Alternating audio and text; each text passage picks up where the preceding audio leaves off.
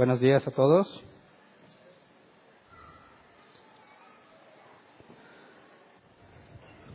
Hoy vamos a... Bueno, el domingo pasado les comenté que estábamos terminando nuestro estudio de la doctrina del hombre y el miércoles empezamos a estudiar el Evangelio. Este miércoles pasado nos enfocamos en entender lo que es el Evangelio bíblico y analizamos distintas versiones actuales del Evangelio o de lo que llaman Evangelio y descubrimos que unas son mm, claramente falsas, otras tienen cierta verdad en lo que enseñan, pero de ninguna forma se refleja lo que Pablo nos, nos explicaba, lo que es el Evangelio en la carta a los romanos. Entonces vimos, y a manera de resumen se los comento, eh, respondimos a la pregunta de qué es el Evangelio bíblico y vimos la importancia de tener el Evangelio correcto. el, el, apóstol Pablo hace una advertencia a los Gálatas diciéndoles que se sorprendía de la rapidez con la que se habían apartado del Evangelio verdadero. Y la importancia de entender que hay un solo Evangelio y que cuando alguien les predica un Evangelio diferente, no es que ese otro, no es que haya otro Evangelio, sino que se está tergiversando la verdad y Pablo dice que si aún un ángel del cielo les anunciara un evangelio distinto al que ya recibieron, sea maldito, sea considerado maldito por Dios. Y Pablo dice, si aún uno de nosotros o un ángel, es decir, Pablo no estaba depositando absoluta confianza ni siquiera entre ellos al nivel de los apóstoles.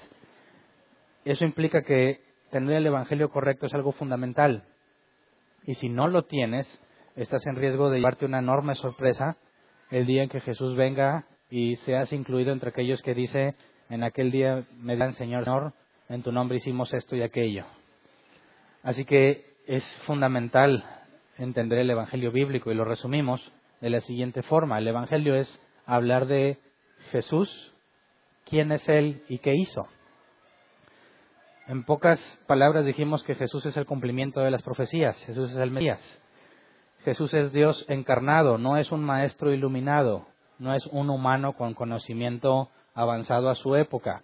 Jesús es Dios encarnado. Tres, Jesús murió por nuestros pecados y resucitó por el poder de Dios. Cuatro, Jesús es Señor. Y aquí es importante aclarar que muchos cristianos te piden que aceptes a Jesús como tu Señor y Salvador. Y eso, bíblicamente hablando, es incorrecto. Jesús es, es, es Señor, lo aceptes o no. Y Él fue coronado cuando ascendió al cielo. En la resurrección Él subió. La carta a los obreros lo deja con claridad. Se presentó una sola vez y para siempre, no con sangre de machos cabríos ni de animales, sino con su propia sangre. Se cumplió lo que dice el Salmo, siéntate a mi diestra hasta que ponga a tus enemigos por estrado de tus pies. Jesús ya es Señor. No es algo que tú tienes que aceptar o algo que tienes que ver. Simplemente es alguien, Jesús es alguien a quien debes de humillarte. El último punto es que Jesús juzgará al mundo cuando regrese. Entonces, cuando hablas del Evangelio, tienes que tener perfectamente claro estos puntos que mencioné y les recomiendo que se lleven el audio del miércoles, el video, para que entiendan la gravedad del asunto y si traes un Evangelio diferente te arrepientas antes de que sea demasiado tarde para ti. Entonces, cuando estuvimos en el del Evangelio dimos entrada un poco al tema que vamos a estar estudiando hoy. El tema es el orden de la salvación. Y este este tema tiene como objetivo aclarar lo que pasa cuando una persona escucha el Evangelio. Hay mucha confusión entre los cristianos en cuanto a lo que sucede cuando una persona reacciona al mensaje proclamado. De entrada, cuando el Evangelio que proclamaste no es el bíblico y una persona reacciona, ¿está buscando a Dios o está buscando lo que tú le dijiste que le darías? Vimos ejemplos, el tema pasado de las promesas de sanidad, de prosperidad, de una vida mejor, etcétera, que están diseñadas para que las personas acepten.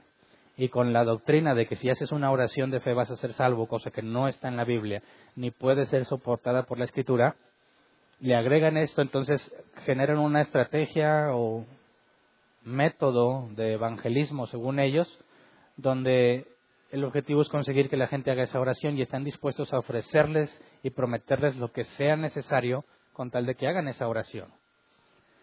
Así que tuvimos que aclarar estos puntos. Por ejemplo, vamos a Romanos 1.16. Romanos 1.16 dice, la verdad, no me avergüenzo del Evangelio, pues es poder de Dios para la salvación de todos los que creen, de los judíos primeramente, pero también de los gentiles. Entonces, el Evangelio bíblico es poder para salvación. Pero también vimos, por ejemplo, Mateo 19, 23 al 26, que Jesús nos dice que la salvación es imposible para el hombre. Mateo 19, 23 al 26 dice, les aseguro, comentó Jesús a sus discípulos, que es difícil para un rico entrar en el reino de los cielos. De hecho, le resulta más fácil a un camello pasar por el ojo de una aguja que a un rico entrar en el reino de Dios. Pausa. Eh, como contexto cultural, en aquel entonces se consideraba, eh, dada la instrucción de Moisés, si obedeces estos mandamientos o esta ley, te va a ir bien.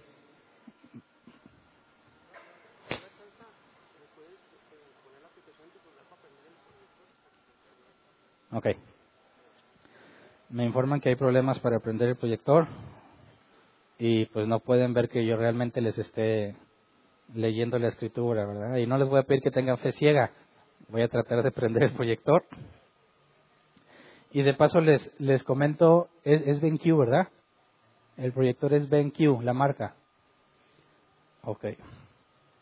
Porque Dios me ha dado un poder especial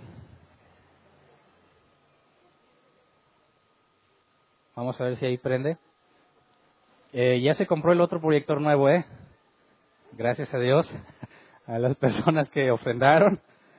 Eh, en una semana llega y se va a estar instalando el nuevo proyector y ahora sí voy a, experimentar un nivel de felicidad que nunca había experimentado.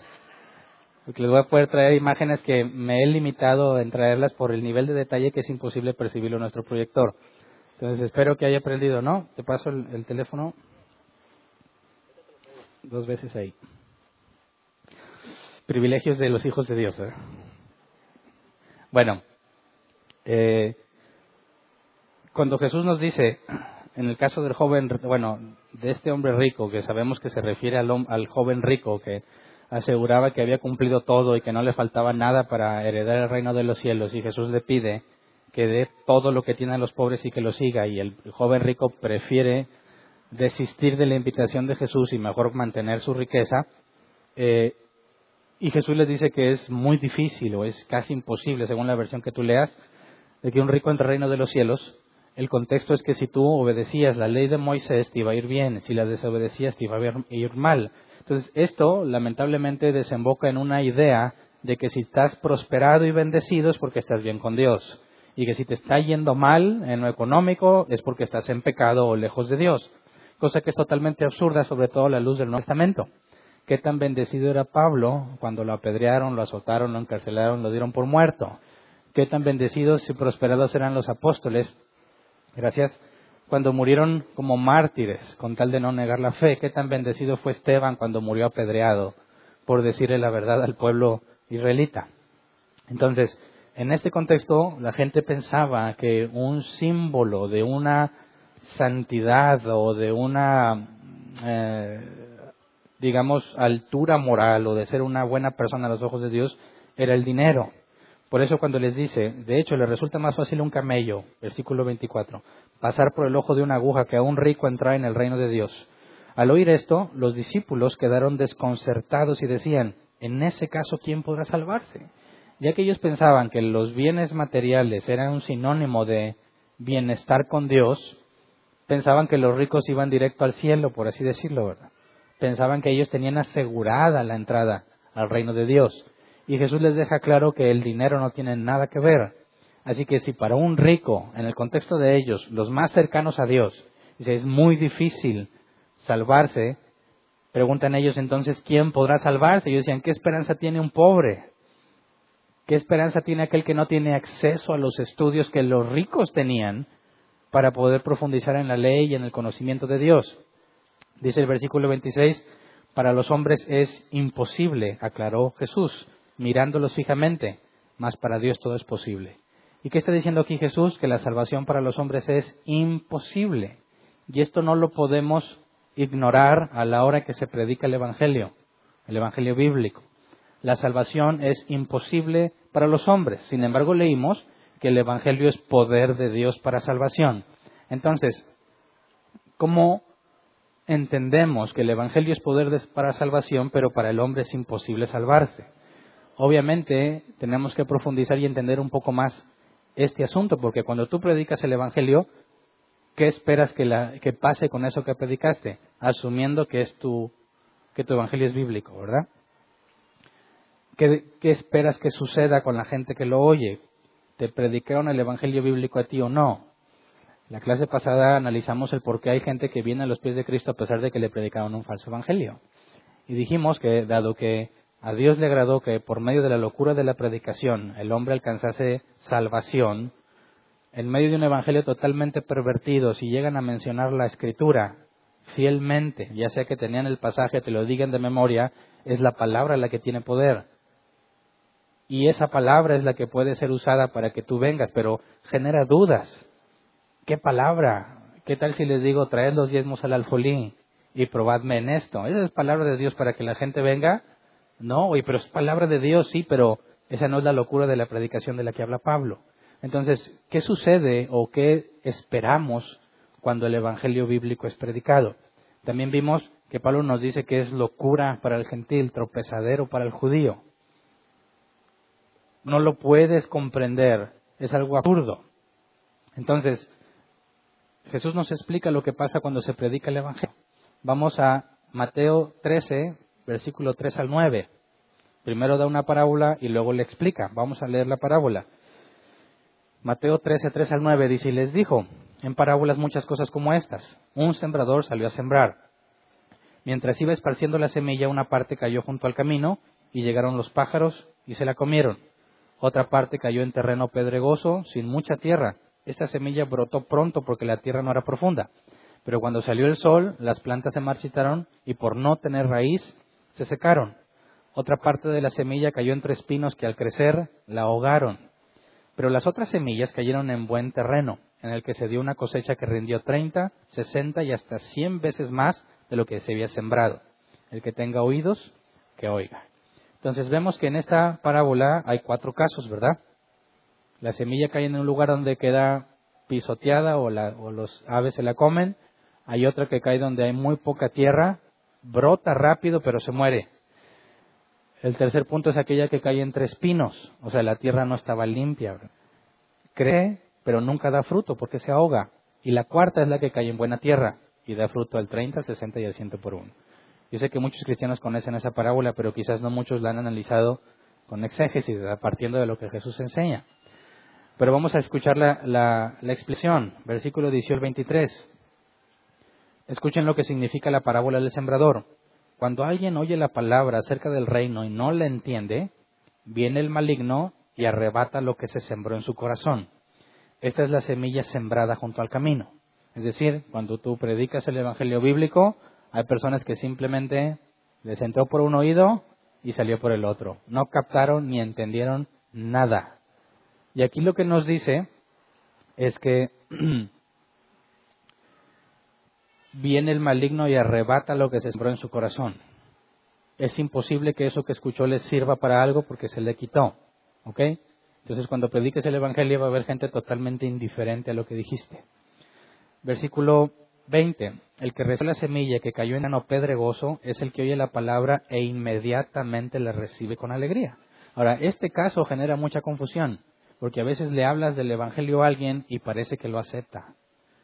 De inmediato dice, yo quiero ir, yo quiero ir a la iglesia, o pásame los audios, o llévame, o enséñame, hagamos un estudio en mi casa. Y normalmente nos alegramos con esos casos, pero Jesús dice en el versículo 21, pero como no tiene raíz, dura poco tiempo. Cuando surgen problemas o persecución a causa de la palabra, enseguida se aparta de ella. Y aquí es el típico comentario que puedes escuchar cuando tú predicas el Evangelio bíblico, te vas a encontrar con problemas como estos. Es que mi familia es de una tradición muy arraigada y no van a tolerar que yo acepte el cristianismo. O, ¿sabes qué? Es que la verdad es que se me está complicando mucho las cosas, tengo muchas cosas que hacer, ya no tengo tiempo para estudiar, ya no tengo tiempo para asistir. Al principio parecía un interés genuino, pero empieza a haber un poco de dificultad, se empiezan a poner las cosas un poco difíciles y es suficiente para que ellos digan, ya no, gracias. Versículo 22. El que recibió la semilla que cayó entre espinos es el que oye la palabra, pero las preocupaciones de esta vida y el engaño de las riquezas la ahogan, de modo que ésta no llega a dar fruto. Ahora, ¿cuál es ese caso? Ese es el caso de los cristianos, que deben ser cristianos, no son cristianos, que están en las iglesias sentados, escuchando las predicaciones, participando de lo que la iglesia hace, pero tienen tantas ocupaciones que no tienen tiempo para estudiar, no tienen tiempo para orar, no tienen tiempo para servir. Se congregan, pueden ser pasados por miembros, pero no hacen nada fuera de lo que se hace aquí. Son cristianos domingueros, les llaman algunos. Asistan a la iglesia, no cabe duda, pero lo que dice aquí es que las preocupaciones de esta vida, ¿cuántas veces he escuchado esto? Muchísimas. Hernán, yo quiero servir, pero tengo muchas cosas que hacer. Hernán, yo quisiera estudiar más, pero no me queda tiempo. Tengo problemas. El engaño de las riquezas lo ahogan. Hay que trabajar y trabajar y trabajar para tener una vida mejor. Hay que trabajar y trabajar para darle la mejor a mis hijos. Hay que trabajar y trabajar para tenerlos en la mejor escuela posible. Y todo eso te encadena a que no puedes dejar de trabajar. Tienes que trabajar cada vez más. Tu enfoque está en obtener las cosas materiales y cometes el error de Marta, Marta, Marta, afanada. Estos se dicen cristianos, estos están engañados, estos piensan que son de Dios, pero no son. Esos son, estos no los encuentras en el mundo, estos los encuentras en las iglesias. Y Jesús es claro, no dan fruto. Y Jesús dijo, por sus frutos los conocéis. Así que estos, este grupo es de aquellos que están engañados, que se han convencido de que están bien porque asisten a una iglesia. Este es el peor de los casos. Este es peor que aquel que se le robó la semilla. Este es peor que aquel que dijo que sí quería, pero al principios de problemas ya no quiere saber nada. Esos, esos dos primeros casos están conscientes de que no quieren nada con Dios. Este tercer caso piensa que está bien con Dios. Piensa que es salvo, pero no lo es. Versículo 23, pero el que recibió la semilla que cayó en buen terreno es el que oye la palabra y la entiende. Este sí produce una cosecha al 30, al 60 y hasta el 100 por uno. Y recordemos la parábola de los talentos o de las minas se te da algo para negociar. Si cuando regrese tu Señor y te pide cuentas y no produciste nada, vas a ser echado junto con los inútiles. No eres salvo. Fíjate bien que aquí en este cuarto caso Jesús hace una distinción muy particular. Es el que oye la palabra y la entiende. Es el único en los cuatro casos que entiende la palabra. Y aquí la palabra entiende es el griego suniemi, que se traduce como entender, comprender, embonar las piezas entender después de razonarlo. Así que fíjate bien cómo aquí el aceptar el Evangelio tiene que ver con un proceso intelectual también. No es algo emocional. No es que sentiste algo propiamente, decir es que yo sentí que me recorrió algo o sentí muy mal por lo que he hecho. Aquí Jesús es claro, entiende la palabra. Hay un proceso intelectual en aceptar y entender el Evangelio. Los cristianos tratan de convencer a todo mundo de que es algo emocional, que es algo que sentiste. Y las palabras de Jesús son muy claras. Tienes que entenderlo. Entenderlo. Y el hecho de que lo entiendas no implica que vas a sentir algo. ¿Me explico? Si hubo una predicación que captaste, entendiste perfectamente, pero no lloraste, no te caíste, no sentiste motivación para hacer algo, dices, no sé si fue Dios, porque todo fue meramente intelectual. Mira lo que dice aquí Jesús. El que es buena tierra, entiende. Olvídate de las emociones en este caso. Las emociones no tienen nada que ver con el Evangelio. Tiene que ver con entender lo que Dios está diciendo.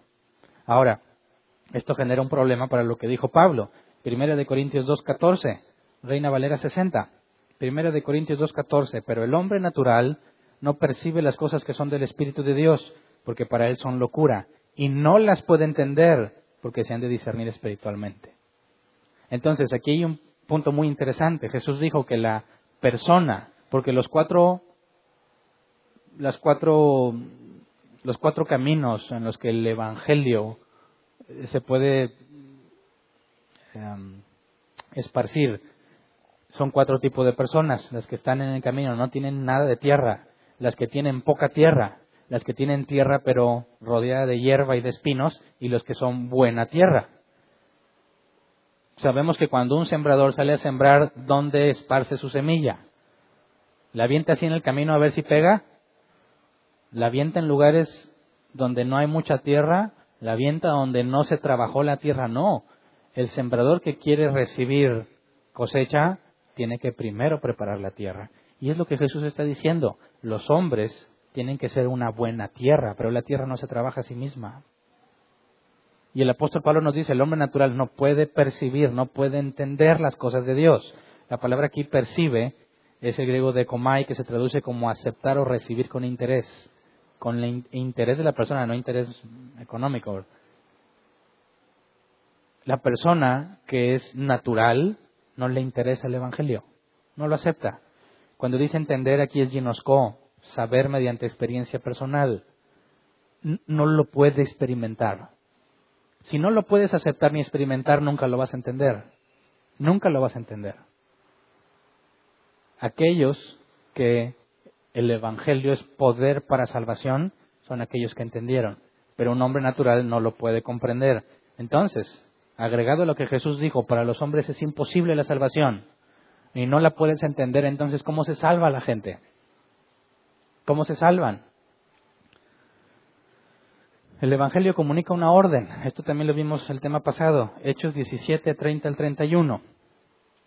Hechos 17, 30 al 31 dice, pues bien, Dios pasó por alto aquellos tiempos de tal ignorancia, pero ahora manda a todos, en todas partes, que se arrepientan.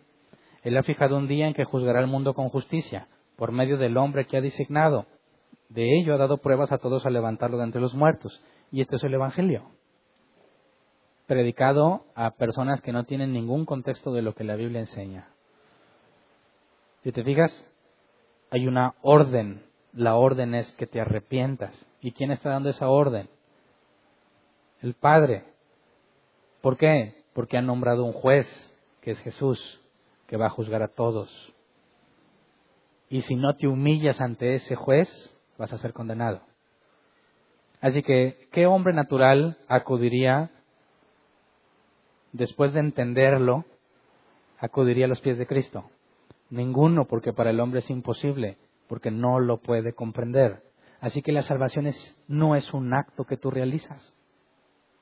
No es algo que tú decidiste hacer y dices, oye, pero yo decidí ser cristiano. Claro que hay una decisión implicada en el asunto. Lo importante es determinar cuándo y cómo lo decidiste. Si para ti es imposible salvarte. Si para ti es imposible entenderlo, ¿qué estás haciendo aquí? ¿Qué fue lo que pasó? Asumiendo que eres salvo. ¿Cómo es que te persuadiste? ¿Cómo es que dijiste, yo quiero ser cristiano? ¿Qué es lo que pasó? Porque lo que estamos leyendo es que es imposible para ti. Ahora, en la predicación del Evangelio y el mandato a arrepentirte, eso implica que tienes que venir a Cristo humillado. Tienes que humillarte y venir a Él. Veamos lo que dice Jesús en Juan 6, 37 al 40. Juan 6, 37 al 40 dice, todos los que el Padre me da vendrán a mí, y el que a mí viene no lo rechazo. Porque he bajado del cielo no para hacer mi voluntad, sino de la, del que me envió. Y esta es la voluntad del que me envió, que yo no pierda nada de lo que Él me ha dado, sino que lo resucite en el día final. Porque la voluntad de mi Padre es que de todo el que reconozca al Hijo y crea en Él tenga vida eterna, y yo lo resucitaré en el día final. Así que Jesús dice que el que viene a Él, Él no lo echa fuera, pero deja en claro que es el Padre quien lleva a Él a la gente, ¿verdad? Si el hombre natural no lo puede entender y no lo puede percibir, nunca va a ir. Pero Jesús dice que es el Padre quien le lleva a la gente. Versículo 44 y 45, ahí en Juan 6. Luego nos dice claramente, nadie puede venir a mí si no lo atrae el Padre que me envió y yo lo resucitaré en el día final. En los profetas está escrito, a todos los instruirá Dios. En efecto, todo el que escucha al Padre y aprende de Él, viene a mí. Así que aquí vemos que la palabra atrae. Nadie puede venir a mí si no lo atrae el Padre. La palabra atrae es el griego gelko, que se traduce como arrastrar, jalar o persuadir. Y aquí nos está dando luz muy importante en este asunto.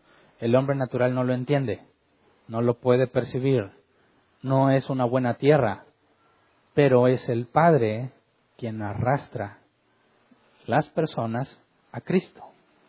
Entonces, cuando Jesús nos dice que el que es buena tierra entiende la palabra, sabemos que antes de que la entienda, tuvo que ser arrastrado por el Padre a Jesús. Y aquí tenemos un ejemplo en Cornelio. Cornelio se nos habla que era un varón justo, ¿verdad? Ofrendaba mucho y ayudaba a los judíos. Y Dios le pide algo en particular. Le dice a Cornelio, ve y traigan a Pedro. ¿Verdad? Manda a traer a Pedro. Pedro, por su parte, Dios trata con él y le hace ver que esta idea de que los gentiles no son aceptados por Dios ya no aplica. Que lo que Dios ha limpiado no nadie lo puede llamar impío o impuro. Así que Pedro va y les dice, para, ustedes saben que para mí es abominación estar en una casa con gentiles.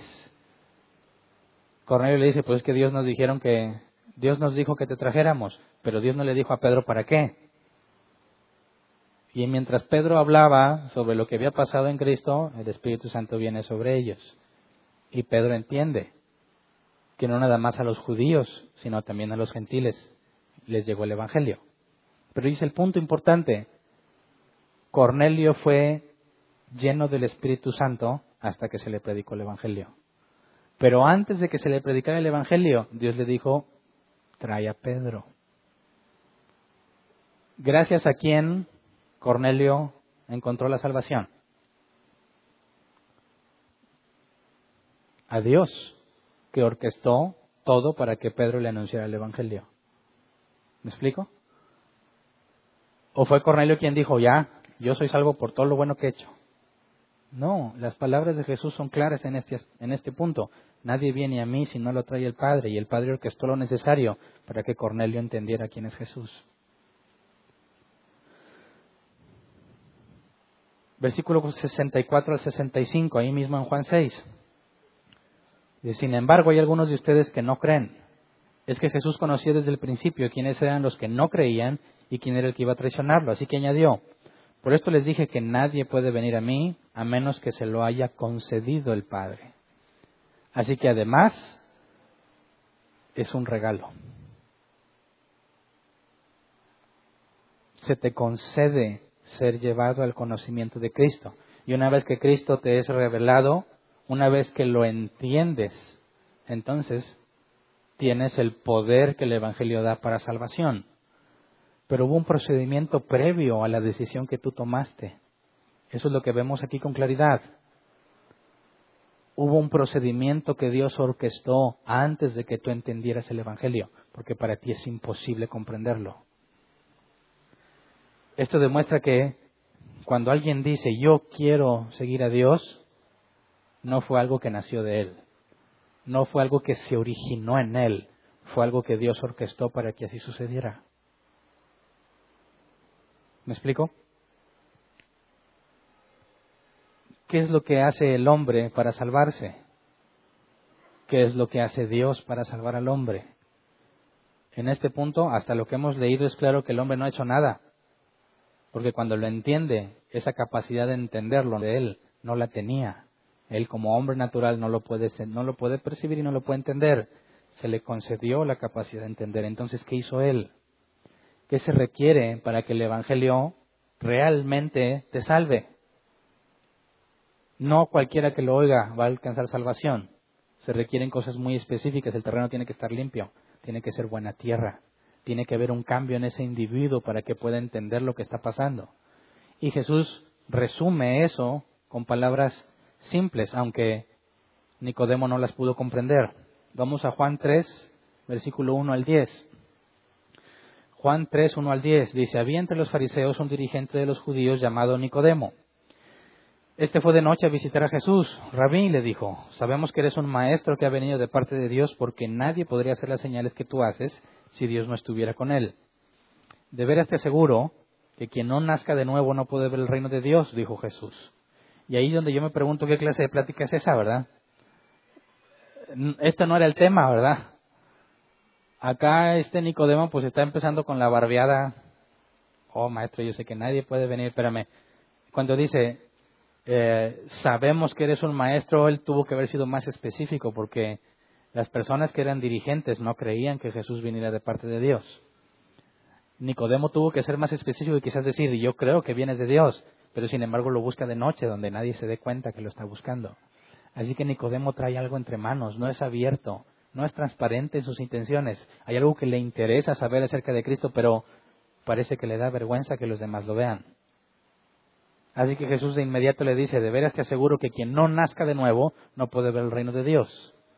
Así que si cuando se predica el Evangelio y una persona tiene que entenderlo para que haya salvación en él, ¿qué tuvo que haber pasado antes? Tú no puedes ser salvo, no puedes entender el Evangelio si no naces de nuevo. Dice versículo 4, ¿cómo puede uno nacer de nuevo siendo ya viejo? preguntó Nicodemo. ¿Acaso puede entrar por segunda vez en el vientre de su madre y volver a nacer? Nicodemo está haciendo un ad absurdum. Está tratando de probarle a Jesús que es ilógico lo que acaba de decir. Versículo 5, yo te aseguro que quien no nazca del agua y del espíritu no puede entrar en el reino de Dios, respondió Jesús. Lo que nace del cuerpo es cuerpo, lo que nace del espíritu es espíritu. No te sorprendas que te haya dicho tienes que nacer de nuevo. El viento sopla por donde quiere y lo oyes silbar aunque no sabes, aunque ignoras de dónde viene y a dónde va. Lo mismo pasa con todo el que nace del Espíritu. Nicodemo replicó, ¿cómo es posible que eso suceda?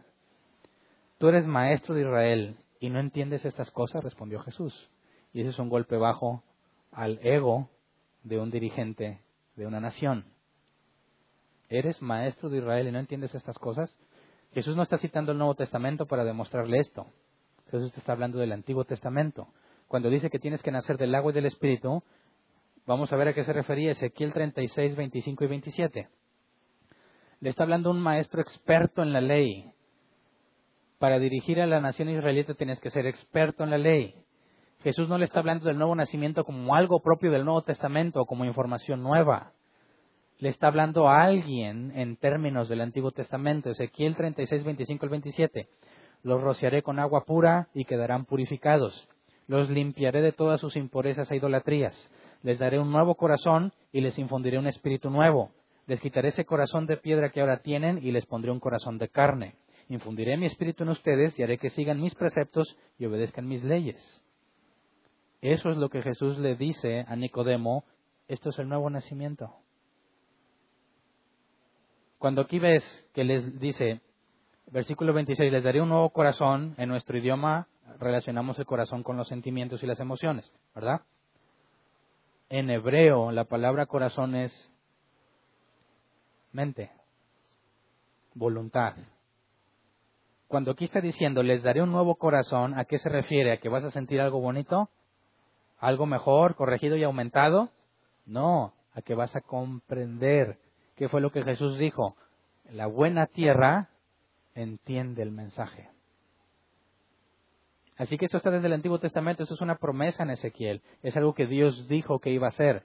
Y Jesús le está diciendo a Nicodemo, esto es lo que se está cumpliendo.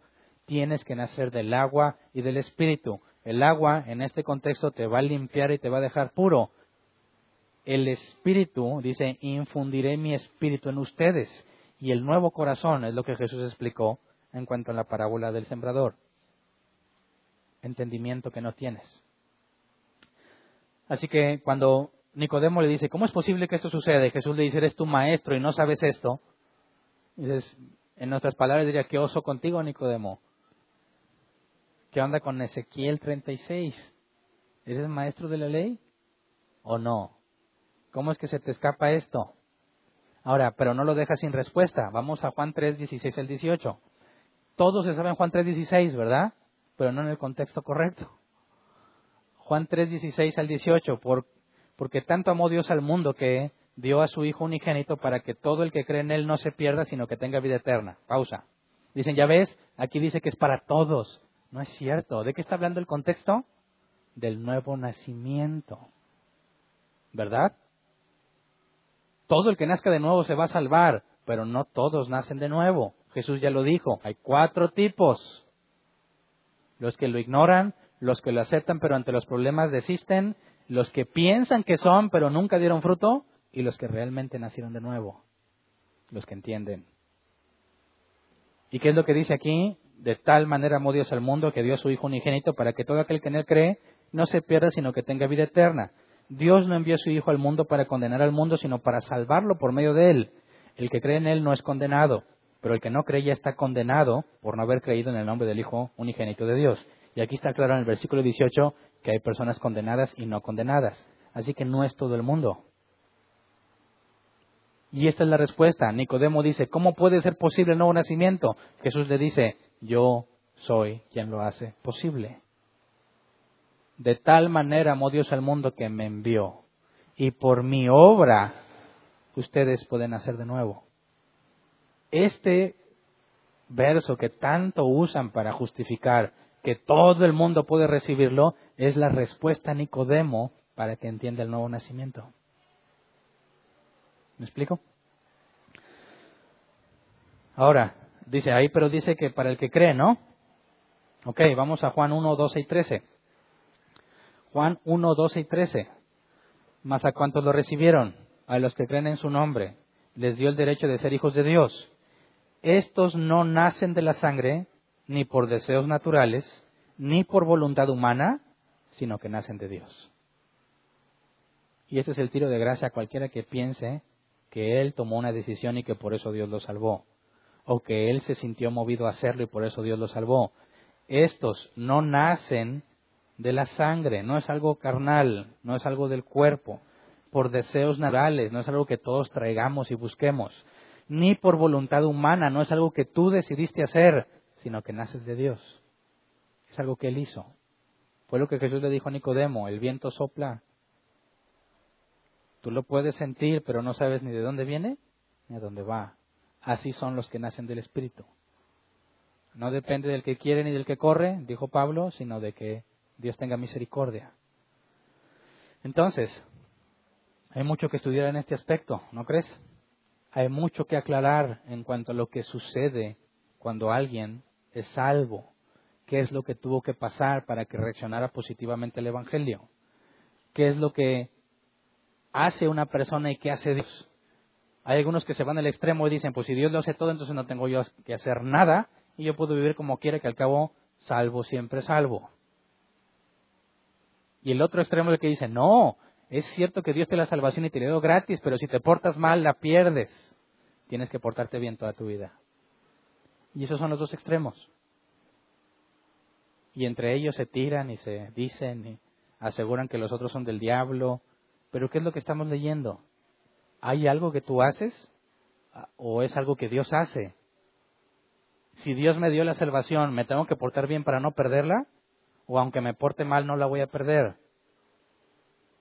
Necesitamos aclararlo y por eso vamos a avanzar en estos temas puntuales, cosa por cosa. Pero para efectos del día de hoy, me ponen la imagen por favor de, orden, de la orden de la salvación. Vamos a ver de una manera general el proceso y luego en, su, siguientes temas vamos a ir profundizando en cada punto. Pero cuando hablamos del orden de la salvación hay un término en latín que es mucho más fácil eh, encontrarlo si vas a buscar algo en Internet. Es latín ordo salutis, orden de la salvación. Y aquí en esta imagen está representado en forma resumida lo que la Biblia enseña, lo que toda la Biblia enseña con respecto a la salvación. Aquí el orden es está alternado. Este es el primer paso, luego este, luego este, luego este y así. Ahora, este es un orden lógico de las cosas que la Biblia enseña, desde antes de la creación del mundo hasta el punto final, que es la glorificación, cuando después de la resurrección de los muertos, aquellos que hayan sido resucitados para vida eterna estén con Jesús y con Dios por la eternidad eso es lo que llamamos glorificación, el punto en el que el hombre se le quita este cuerpo pecaminoso con tendencia al pecado y recibe un cuerpo que está en armonía con lo que el hombre desea, con la santidad.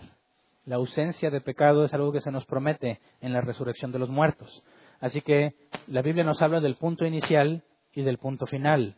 Y entre ellos hay una serie de pasos que tenemos que considerar y que hoy vamos a ver solamente eh, de forma general.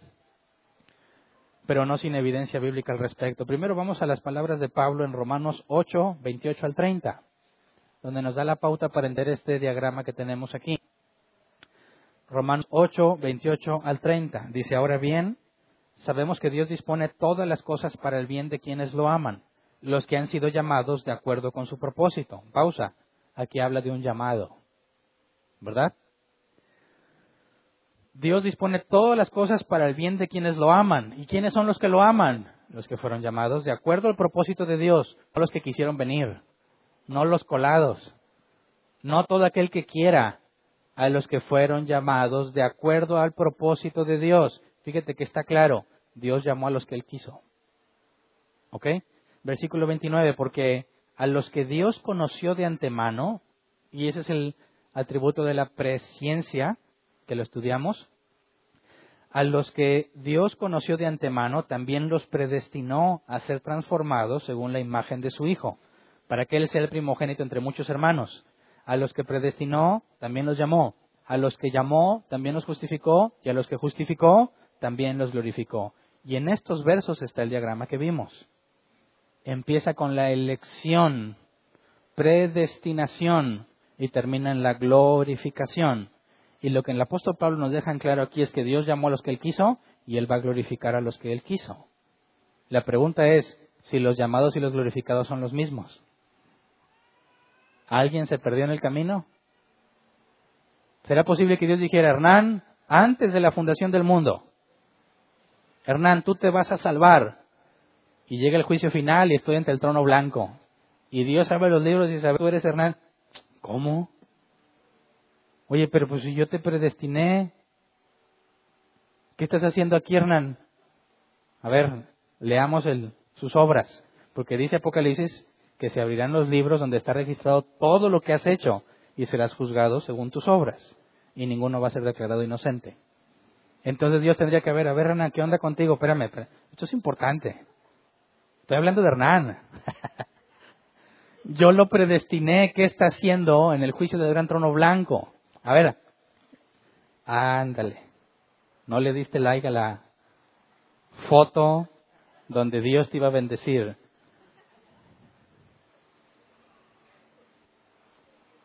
¿No oraste por fulano en la cadena que se hizo en Facebook? ¿No escuchaste las predicaciones? Podría encontrar muchísimas cosas y decir, Dios, ¿sabes qué, Hernán? Se me fue, o sea, mi intención era salvarte, pero tú la arruinaste. Ni modo, al infierno. ¿Cómo es posible que un Dios que es omnisciente no haya tenido el conocimiento para determinar desde antes de la fundación del mundo quién se va a salvar y quién no? ¿Cómo es posible que Dios desde antes de la fundación del mundo, donde no hay tiempo, dijera Hernán se va a salvar y le fallara? ¿A qué clase de Dios le faltó poder para salvar a quien él eligió? Si la salvación, como vimos, es imposible para el hombre y es Dios quien te hace nacer de nuevo, una vez que naciste de nuevo, ¿puedes desnacer? No. Entonces es muy importante partir de estos versículos donde nos habla que de inicio a fin Dios está haciendo algo. Pero eso no implica que tú no tienes nada que hacer. Lo importante es entender en qué parte es donde tú haces algo y en qué partes no hiciste nada. Así que veamos brevemente cada uno de los puntos. Empieza con la elección, ¿verdad? Efesios 1.4. Dios nos escogió en Él antes de la creación del mundo, para que seamos santos y sin mancha delante de Él en amor.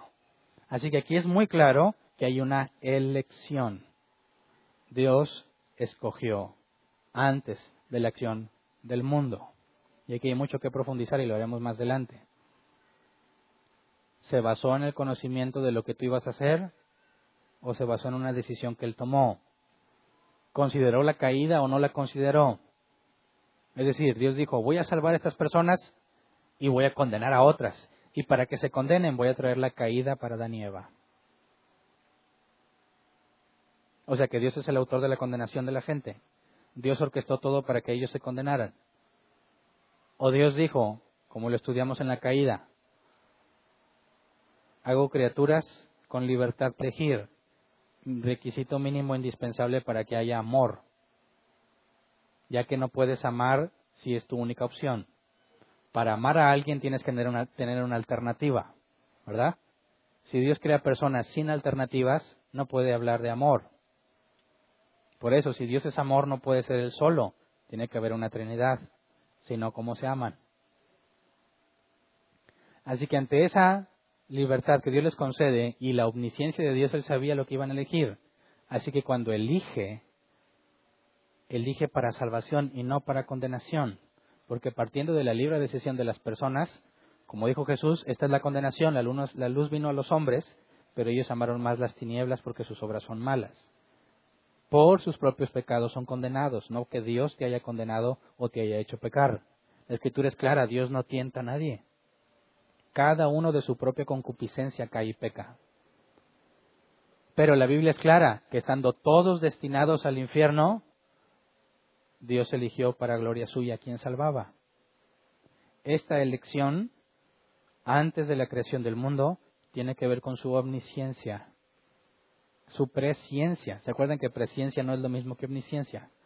Presciencia no es saber las cosas antes, eso ya está explícito en la omnisciencia. Omnisciencia, la omnisciencia es saber pasado, presente, futuro. ¿Qué pasó? ¿Qué pasa? ¿Qué va a pasar? Incluso qué pasaría. Ya leímos el pasaje donde dice, si en Sodoma y Gomorra se hubiesen hecho los milagros que se hacen entre ustedes, la cosa hubiera sido muy distinta. Dios conoce lo que fue, lo que es, lo que será y lo que hubiese sido. Entonces, cuando hablamos de presciencia, ¿de qué nos habla? No puede ser saber con anterioridad porque es pro co en griego de una manera personal, un conocimiento personal antes de la creación del mundo. Así que no es saber lo que ibas a hacer, pero lo vamos a estudiar más a profundidad más adelante.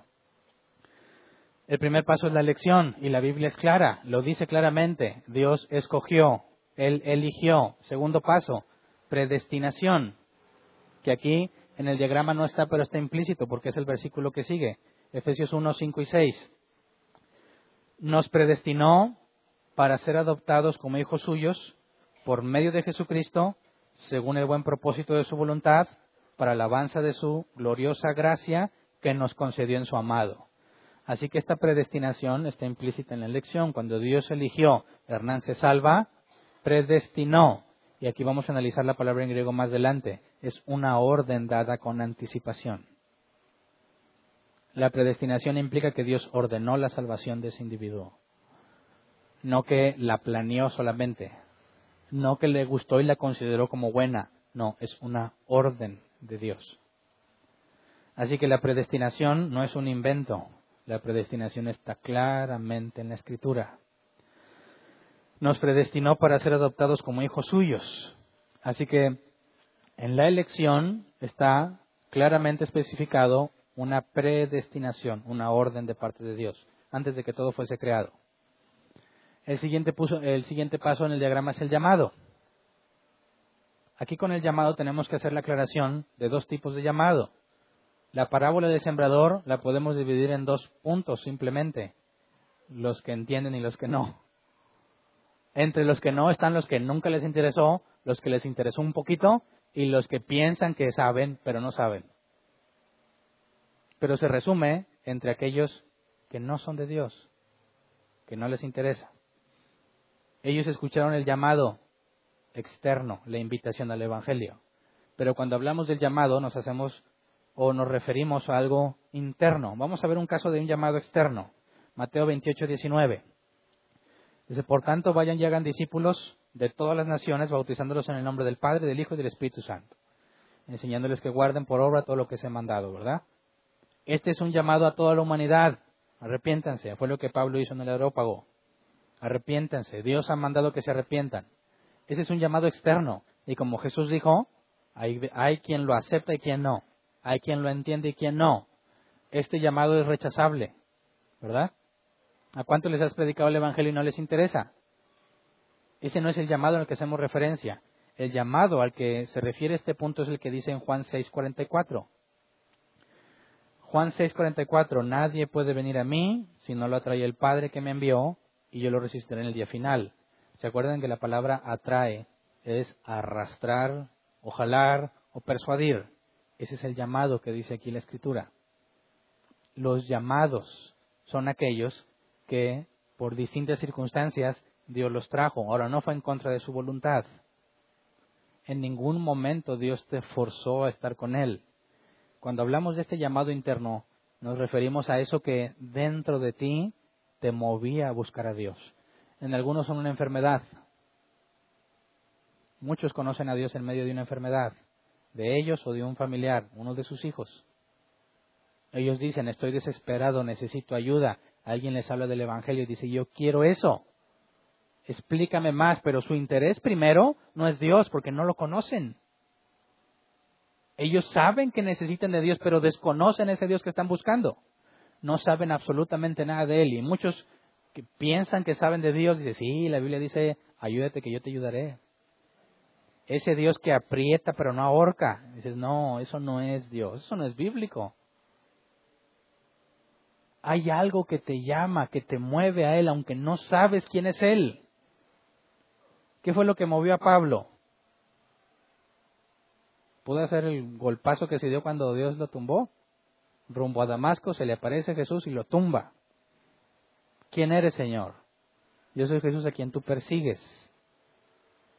Y después le dijo, ¿qué quieres que haga, Señor? Y esa es una humillación.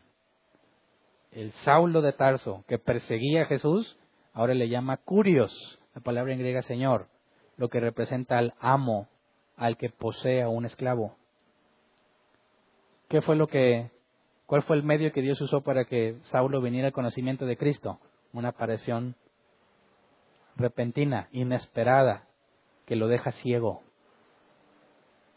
Bueno, ¿a cuánto les pasó eso? No, pues iba rumbo al trabajo en la ruta X. Donde me bajé, donde me bajé me tumbó y quedé ciego tres días. Pero ¿cuántos conocían a Dios en medio de una dificultad? ¿Cuántos conocieron a Dios por medio de un milagro? Ese es mi caso. Yo era ateo, orgulloso de mi ateísmo. Se me burlaba de mi mamá que iba a la iglesia y aquí está mi mamá. Para mí era absurdo los cristianos. Es lo más absurdo que podía ser. Pero cuando vi a mi hermana desahuciada con leucemia, sanada totalmente por Dios, algo en mí me dijo, necesito saber quién es ese Dios porque jamás pensé experimentar algo así. No en mi vida, sino en la vida de mi hermana. Y tuve una ardiente necesidad de saber quién es ese Dios que tiene poder para sanar el cáncer. Yo ni siquiera le pedí a Dios que la sanara. Estoy seguro que mi mamá sí. Yo la daba por muerta a mi hermana. Pero Dios me mostró un poder que yo desconocía. Y la próxima vez que fue a la iglesia dijo, ¿quién quiere hacer la oración de fe? Y dije, yo. Pero algo había pasado en mí antes que me hizo comprender que necesito humillarme ante Jesús. Decir que sí, yo hice la oración de fe. ¿Me salvó la oración de fe? Claro que no. Yo ya iba decidido a aceptar la invitación. Algo ya me había transformado previamente. Algo me había hecho entender que hay un Dios que tiene todo el poder y que yo estaba totalmente equivocado en mi ateísmo. Ese fue el llamado en mi caso. ¿Me obligó? No. Me dio suficiente evidencia para querer indagar más sobre él. Y cuando escuché el Evangelio, que ya lo había escuchado muchas veces, algo en mí me hizo entender que necesitaba humillarme ante él. Ese es el llamado al cual nos referimos. No el decirle a alguien, ven a Cristo. ¿qué clase de llamado es ese? Pues hay quienes lo quieren hay quienes no. No, es lo que Dios usó para arrastrarte para llevarte, porque tú no querías nada con Él. Tú estabas feliz en tus pecados y en tus delitos. Claro que te hacían sufrir tus pecados y tus delitos, pero no estabas dispuesto a cambiarlos por nada. Así que hubo algo en ti que te hizo ir a los pies de Cristo. Y Jesús dijo, todo el que es instruido por el Padre vendrá a mí, y el que a mí viene, yo no lo echo fuera. Así que antes de que tú digas, yo quiero a Jesús y lo reconozco como Señor y Salvador, Jesús es claro, primero te enseñó eso el Padre y te trajo a Cristo, para que ante esa revelación, como el caso de Cornelio, experimentaras el nuevo nacimiento. El llamado es la obra que Dios hace muy particular en cada uno de los que Él ha elegido para traerlos al conocimiento de quién es Cristo. Después del llamado tenemos la regeneración. ¿Qué es la regeneración? Lo acabamos de leer, Juan 3.3. De veras te aseguro que quien no nazca de nuevo no puede ver el reino de Dios, dijo Jesús. Tito 3.5. Él nos salvó, no por nuestras propias obras de justicia, sino por su misericordia. Nos salvó mediante el lavamiento de la regeneración y de la renovación por el Espíritu Santo. Cuando se te revela quién es Cristo, antes de que entiendas, porque el hombre natural no puede entender, sigue siendo un hombre natural mientras Dios te arrastra al Hijo. Pero algo tiene que pasar en cuanto se te revela el Hijo. Algo tiene que cambiar en ti porque ahora entiendes lo que antes era imposible de comprender. ¿Qué se requiere para que un hombre con mente corrupta entienda las cosas de Dios? Que deje de ser el mismo hombre. Antes de que tú entiendas, fuiste regenerado. Dios te renovó por dentro, de manera que ya no eres un hombre o mujer natural hubo una transformación. Pablo dijo, transformaos mediante la renovación de vuestro entendimiento. Reina Valera 60. Algo aquí se transformó. Eso es lo que Jesús dijo. El que escucha el Evangelio y lo entiende, da fruto al 30, 60 y al 100 por uno. La regeneración antecede, es previo a la capacidad que tuviste para entender porque esa capacidad para entender es producto de la regeneración. En la regeneración estamos diciendo, nueva criatura eres. Las cosas viejas pasaron, todas son hechas nuevas. La regeneración es tu naturaleza pecaminosa quedó clavada en la cruz. Eres un hombre nuevo, despojaos del viejo hombre. Esa es la regeneración, lo que Dios hizo en ti para que nacieras de nuevo, te hizo nacer de nuevo. Y después de la regeneración, el diagrama nos lleva directo a la conversión. Y aquí hay algo muy importante que el diagrama no explica porque no es su específico ser, no es, no es su propósito ser específico. Pero vamos a ver la conversión para ver si determinas qué hay entre ellos dos. Con la conversión nos referimos a apartarte del pecado. Fuiste regenerado y luego eres convertido. Los cristianos hablan de que cuando te convertiste y no están conscientes de la regeneración. Quizás algunos jamás se habían escuchado ese término, aunque ya lo leí que está en la Biblia. Quizás a nadie le enseñaron que esto es distinto de la conversión. Regeneración y conversión no son lo mismo. La regeneración es el nuevo nacimiento, eres hecha nueva criatura. Y la conversión es lo que dice aquí en 1 de Juan, capítulo 2, versículo 3 al 5. Primera de Juan 2, 3 al 5. ¿Cómo sabemos si hemos llegado a conocer a Dios? Si obedecemos sus mandamientos.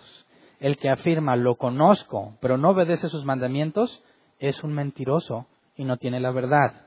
En cambio, el, amor de Dios se manifiesta plenamente en la vida del que obedece su palabra. De este modo sabemos que estamos unidos a Él. La conversión es cuando tú dejaste de hacer lo que hacías.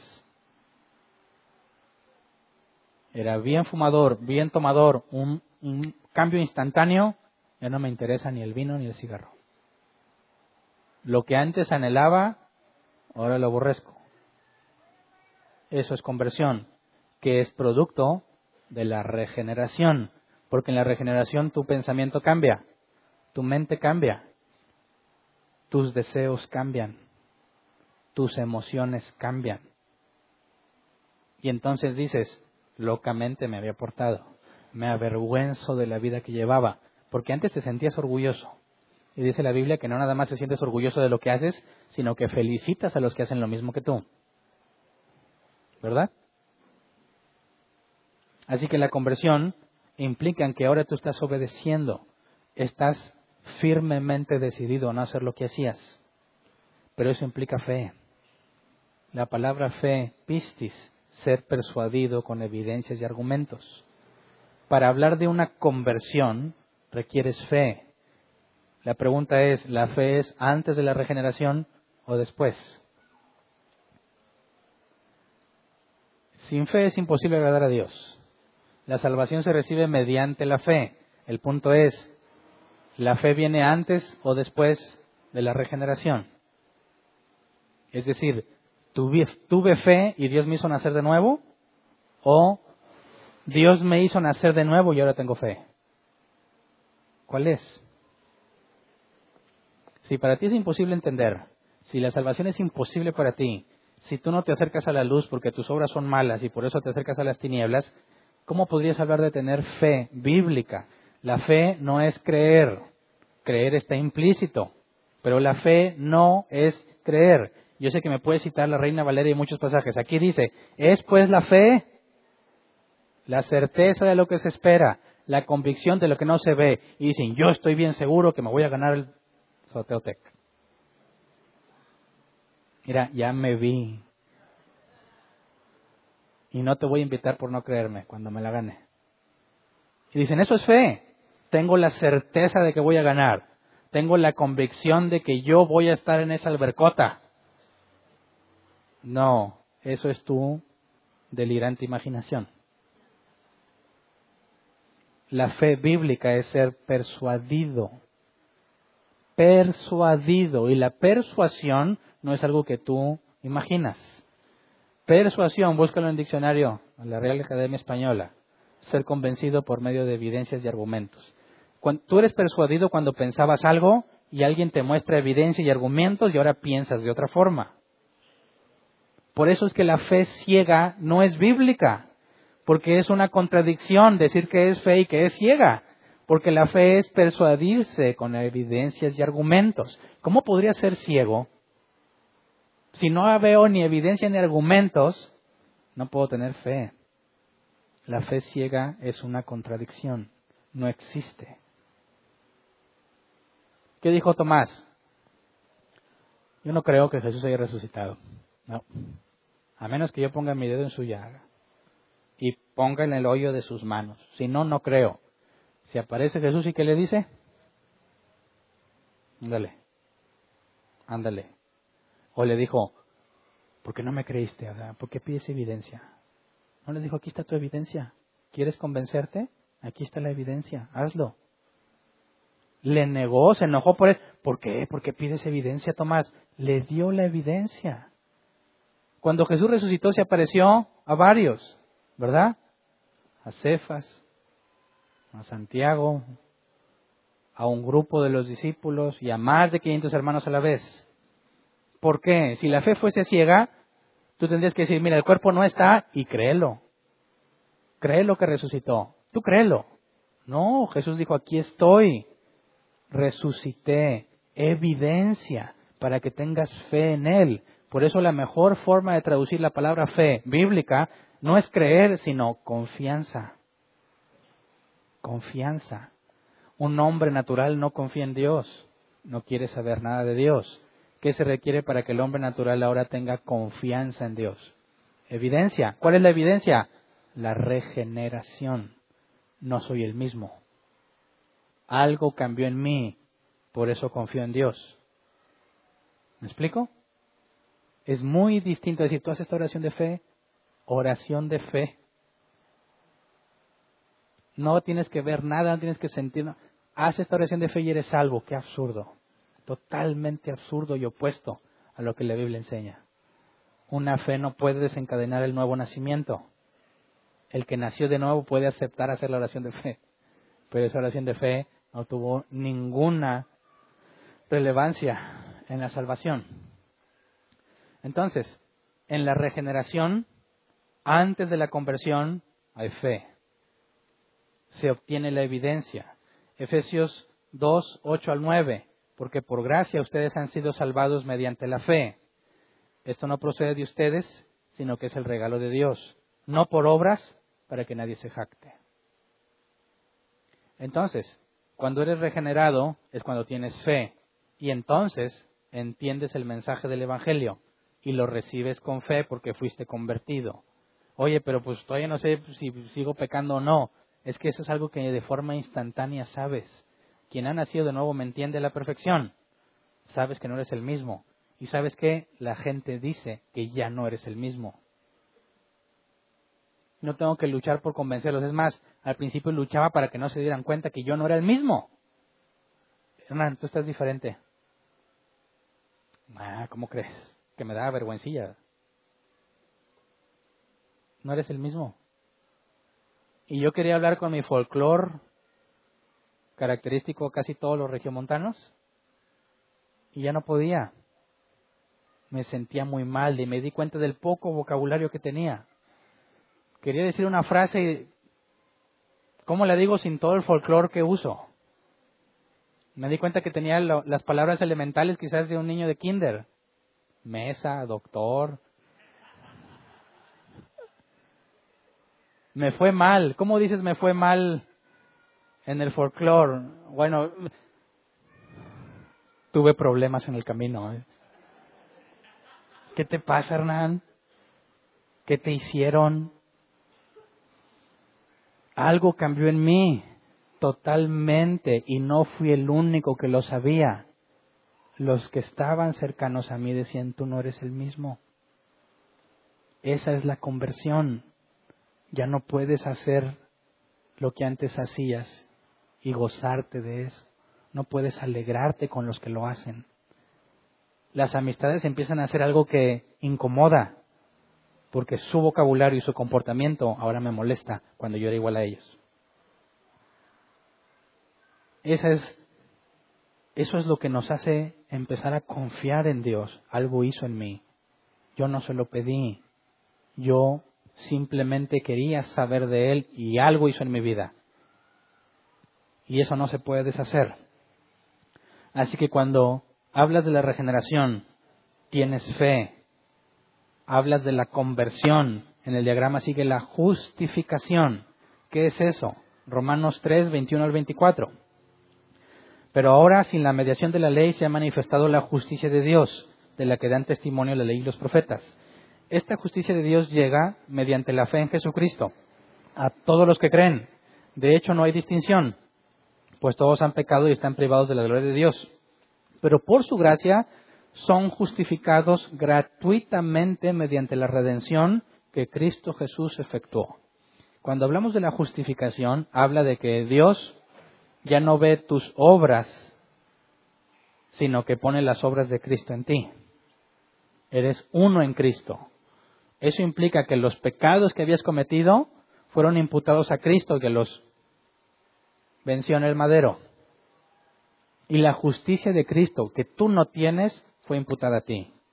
Ahora tú eres igual a Cristo en el sentido de la justicia, porque Dios decide verte gratuitamente de esa forma. Así que no es algo que tú hiciste, es algo que Dios te regaló. Dijo Hernán, desde antes de la fundación del mundo este día estaba predestinado para ti. El cáncer que experimentó tu hermana no era para la destrucción de ella ni de ustedes, era para que me conocieran.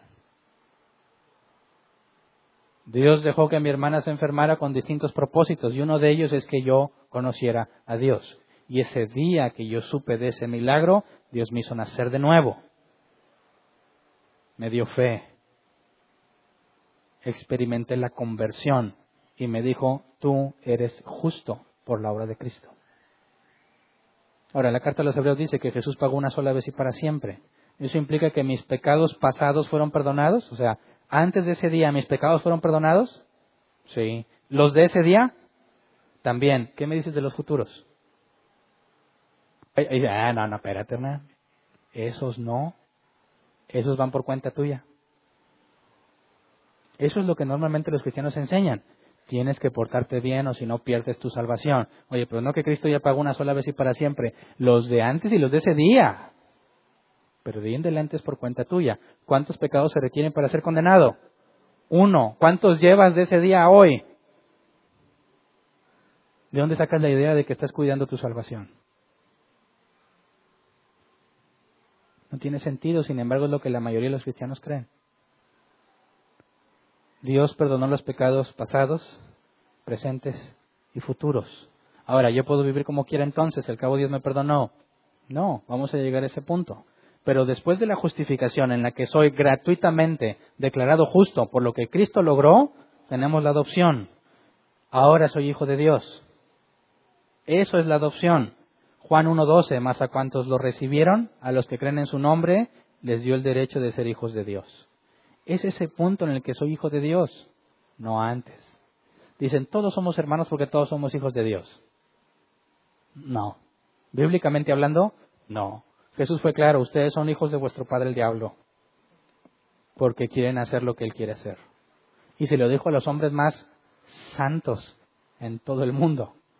Ustedes son hijos de su padre el diablo, así que no todos son hijos de Dios.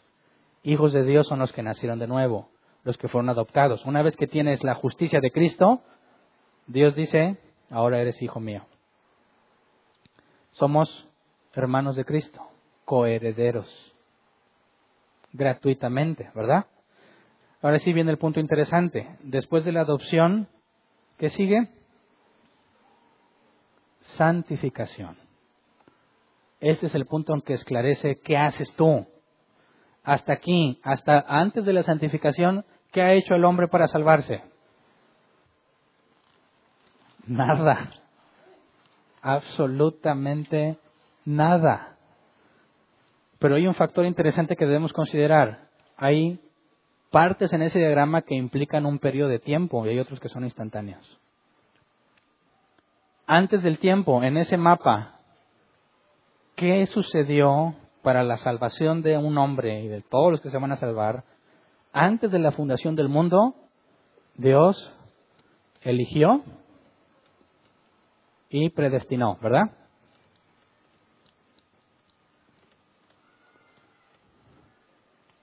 Esto es antes del tiempo. Esto es inmutable. Esto no puede cambiar. ¿Verdad? Luego, entre esto y el llamado, ¿cuánto tiempo pasa?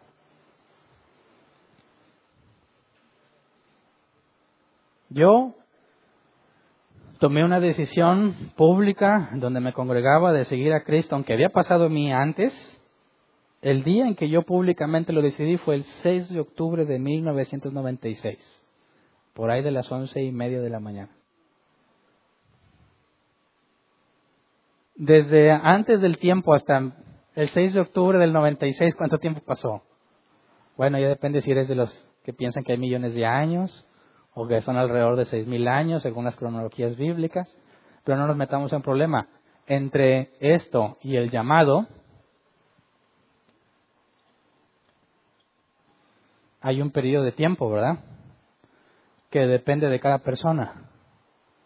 ¿Cuánto tiempo pasó desde la eternidad, antes de todas las cosas, hasta que Enoch fue regenerado. Enoch caminó con Dios y Dios se lo llevó para que no hubiera muerte.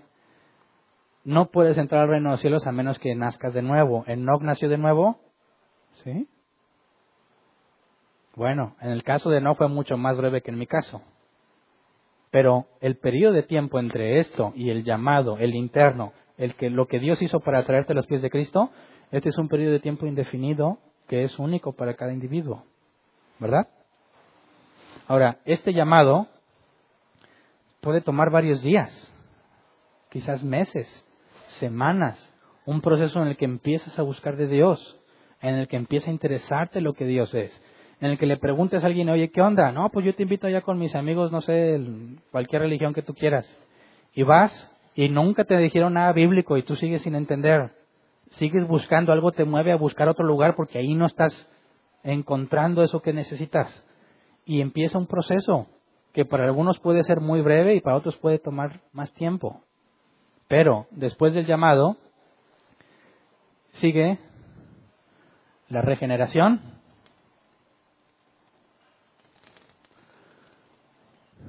fe, conversión,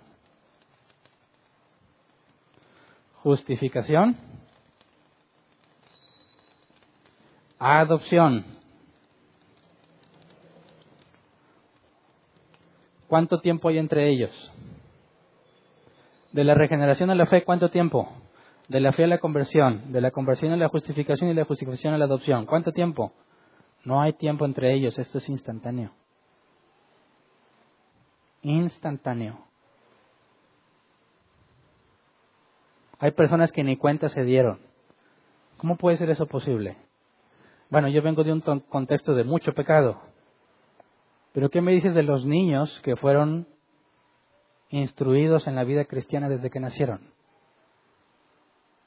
Que no son ni borrachos, ni fumadores, ni gente que vive como el mundo, que han tenido una vida muy apartada de todo eso. Todos siguen siendo egoístas, ¿verdad? Todos somos, pensamos en nosotros mismos, amadores de nosotros mismos, pero aún los cristianos seguimos siendo así y luchando con eso. Así que hay personas que siempre fueron instruidos en la vida cristiana y no saben cuándo nacer de nuevo, porque el cambio no es tan claro como con nosotros que teníamos un contexto del mundo. Pero es instantáneo. Entre el llamado, cuando conoces a Dios y esto,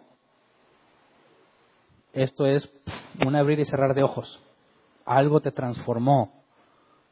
Y luego sigue la santificación. ¿Qué es la santificación? Podemos resumirlo así. Vamos a Efesios 4, 12 y 13. Efesios 4, 12 y 13. A fin de capacitar al pueblo de Dios para la obra de servicio, para edificar el cuerpo de Cristo. De este modo, todos llegaremos a la unidad de la fe y del conocimiento del Hijo de Dios, a una humanidad perfecta que se conforme a la plena estatura de Cristo. Cuando aquí dice todos, ¿es toda humanidad? No, ¿verdad? Yo he escuchado muchos argumentos. Si dice todos, es todos. Claro que no. La palabra todos tiene que ser analizada en su contexto, ¿verdad? Ok. De este modo todos llegaremos a la unidad de la fe. Ese todos es la iglesia de Cristo, que pone a trabajar sus dones para el beneficio de los demás. Los dones que Dios te dio tienen el fin de capacitar al pueblo de Dios para la obra de servicio, para edificar el cuerpo de Cristo. Y entonces hay un proceso en el que asegura que todos llegaremos a la estatura de Cristo. Todos, ninguno va a quedarse sin alcanzarlo. Esa es la santidad, parecerme a Cristo. ¿Qué tan santo eres? La palabra santidad, griego agios, apartado para, distinto de, fuiste apartado para Dios. Si fuiste apartado para Dios, te debes parecer cada vez más a Él. Pero Dios trata de formas distintas con nosotros, ¿verdad? Yo avanzo bien rápido y otros no. Ah, no te creas. Algunos maduran muy rápido, otros no, dicen tengo 20 años en el Evangelio y sigue siendo un niñote. Y hay personas que con un año sobrepasan por mucho a los que tienen 20 años. En la carta de los hebreos lo dice el autor claramente, debiendo ser ya maestros, aún son como niños. Se esperaría que avanzaras, pero no avanzaste. Puede ser negligencia tuya. En la santidad, ¿hay algo que tú hagas? ¿O todo lo hace Dios?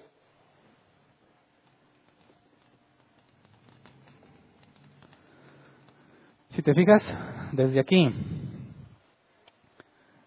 desde el principio de los tiempos hasta aquí, tú no has hecho nada. No has participado ni colaborado en nada. De aquí, aquí es la obra de uno solo. ¿Quién? Dios. Eso se llama monergismo. Todo esto lo hizo sin preguntarte si estabas de acuerdo, ¿verdad? ¿O en qué momento Dios te propuso un trato? Dijo, a ver, ¿cómo ves, Hernán? ¿Quieres una vida mejor? Y dijo, gracias Dios, así estoy muy bien. No, no, pero una vida mejor que la que tienes. ¿Quién sabe qué le hubiera contestado? Bueno, pues, pues ¿qué ofreces? O sea, no, salud, bienestar, una esposa. Yo creo que eso lo puedo conseguir. ¿Qué más traes? Algo que yo no puedo alcanzar. Vida eterna, ¿Qué te parece la vida eterna? ¿Y qué voy a estar haciendo? ¿Hay un hueso que me, me puedas dar, un puesto en particular? O sea, convénceme. Dios se pone a negociar con las personas para ver si quieren ser salvadas. No, la Biblia es clara, todos están destinados al infierno. Todos están condenados y en su misericordia, solamente para la alabanza de su nombre, dice, tú eres mío, comprado a precio de sangre, de la esclavitud del pecado a la servidumbre con Dios. No se te preguntó Pablo, ¿cómo ves? Vas rumbo a Damasco, pero te propongo que te conviertas y me sirvas. No, pum, tumbado. Pablo, dura cosa te es dar de cosas contra el aguijón.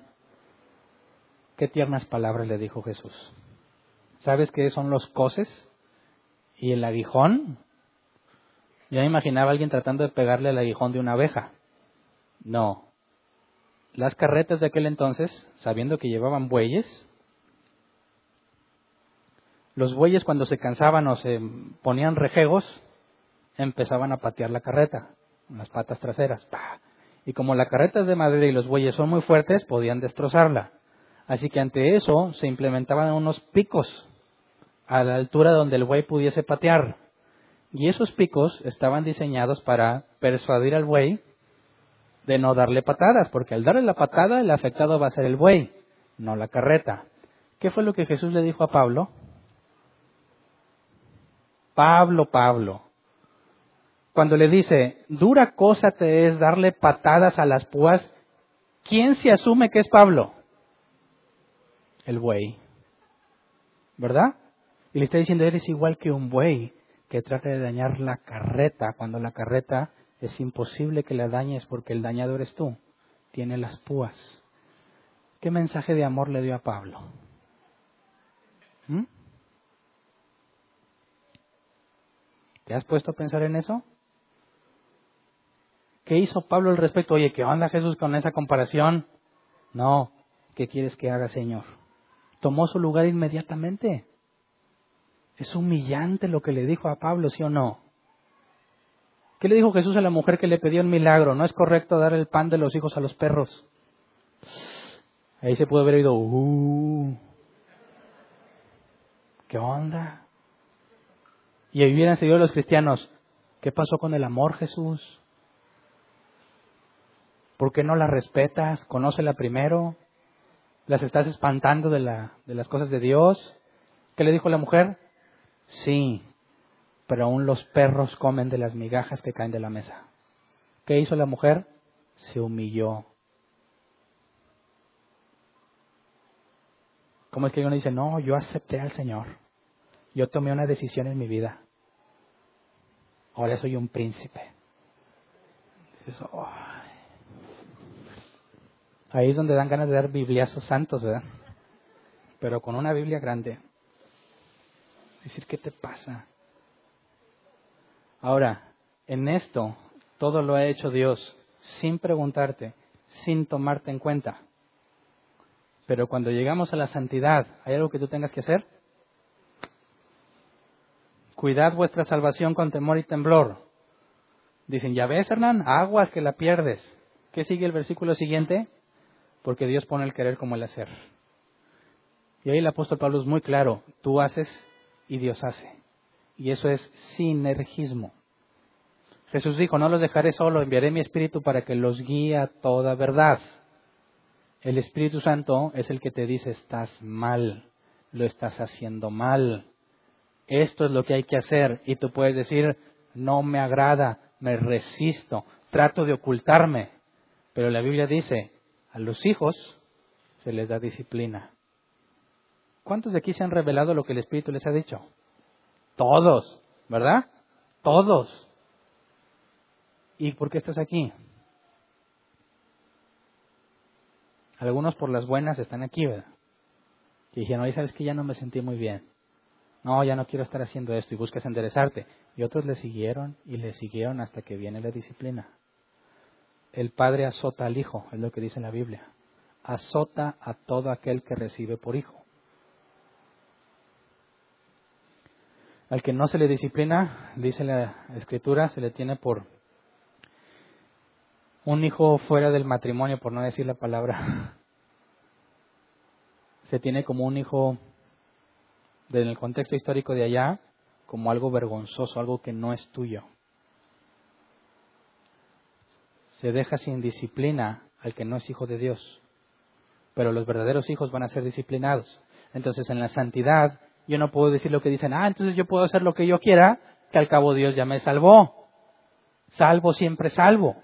No tengo por qué ser santo. Eso es absurdo. La Biblia es clara. Tú tienes que negarte a ti mismo. Pablo hablaba de golpear su cuerpo como un atleta lo golpea para hacer lo que Dios quiere. Miserable de mí, ¿quién me va a librar de este cuerpo mortal? dijo Pablo. Tienes que luchar constantemente contigo mismo para hacer lo que Dios quiere, porque tú no vas a querer hacerlo. Y ese proceso es distinto para cada uno de nosotros. En algunos la santidad es más evidente que en otros, pero tiene que haber quien diga, como leímos del apóstol Juan, quien diga que conoce a Dios pero no lo obedece, es decir, pero no está avanzando a la estatura de Cristo, miente, no es cristiano, no nació de nuevo. ¿Qué me dices de los cristianos fríos? Eso no existe en la Biblia. ¿Cómo no? Dice que o eres frío o eres caliente, porque los tibios vomitaré de mi boca, dice la escritura. Dicen, bueno, si eres frío eres del mundo. Entonces hay cristianos que ya están bien para allá. Y hay otros que nomás andan tibiones. Oye, ¿qué onda con él? Es que anda tibio. Aguas que te vomite Señor. No. Cuando tú lees el contexto histórico de ese pasaje, sabes que había unas aguas que llegaban de una ciudad más alta y otras aguas que llegaban de una ciudad más baja. Y en otros temas hemos explicado la física de cómo puedes traer agua de abajo para arriba, ¿verdad? Cuando traías agua de arriba, el agua era fría, buena para tomar. Cuando venía el agua de abajo, el agua era caliente, buena para tomar. Pero si se mezclaban esas dos aguas, los químicos que tenían las dos hacían que te enfermaras del estómago. Si tú tomabas agua de la de arriba y de la de abajo, vomitabas. Y eso es lo que Jesús dice, o eres frío o eres caliente, porque si eres tibio, te vomito de mi boca.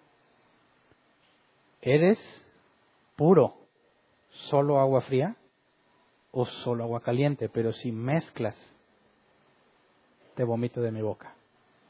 Eso en nada tiene que ver con que haya cristianos tibios. ¿eh? Los tibios no son cristianos.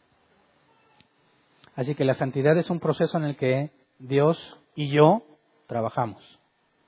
Yo me niego a mí mismo y Dios pone el querer como el hacer. Pero eso nos lleva después a los últimos dos. Perseverancia. ¿Qué es la perseverancia? Judas 1.24. Al único Dios, nuestro Salvador, que puede guardarlos para que no caigan y establecerlos sin tacha y con gran alegría ante su gloriosa presencia. ¿Qué es la perseverancia? Es el hecho de que no caes en el sentido de la perdición. Siete veces caerá el justo, con todo Jehová lo levantará. Dice que el apóstol Juan, Dios es fiel y justo para perdonarnos cuando pecamos. ¿Verdad? Así que aquel que dice que puede perder su salvación necesita leer Judas. Tiene poder para guardarme de que no caiga. Y esa es la perseverancia. El cristiano se va a equivocar. Todos nos equivocamos, pero lo vas a seguir, lo vas a ver, lo vas a ver esforzándose por salir adelante. Lo vas a ver perseverando. Se equivoca, se pone a cuentas con Dios y vuelve a intentarlo. Falla, le pide perdón a Dios y vuelve a intentarlo, pero no es mérito de él, sino que es Dios quien lo guarda de que no caiga. Ah, él se cae, pero Dios lo levanta. ¿Verdad? Estos dos, santidad y perseverancia, ¿cuánto tiempo te va a tomar?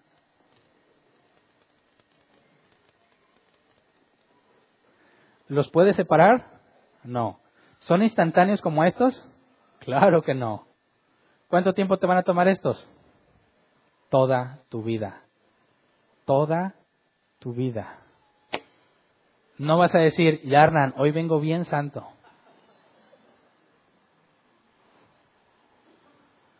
Toda tu vida vas a tener que buscar la santidad y vamos a ver que perseveras, porque la perseverancia no es, un, no es algo que tú haces.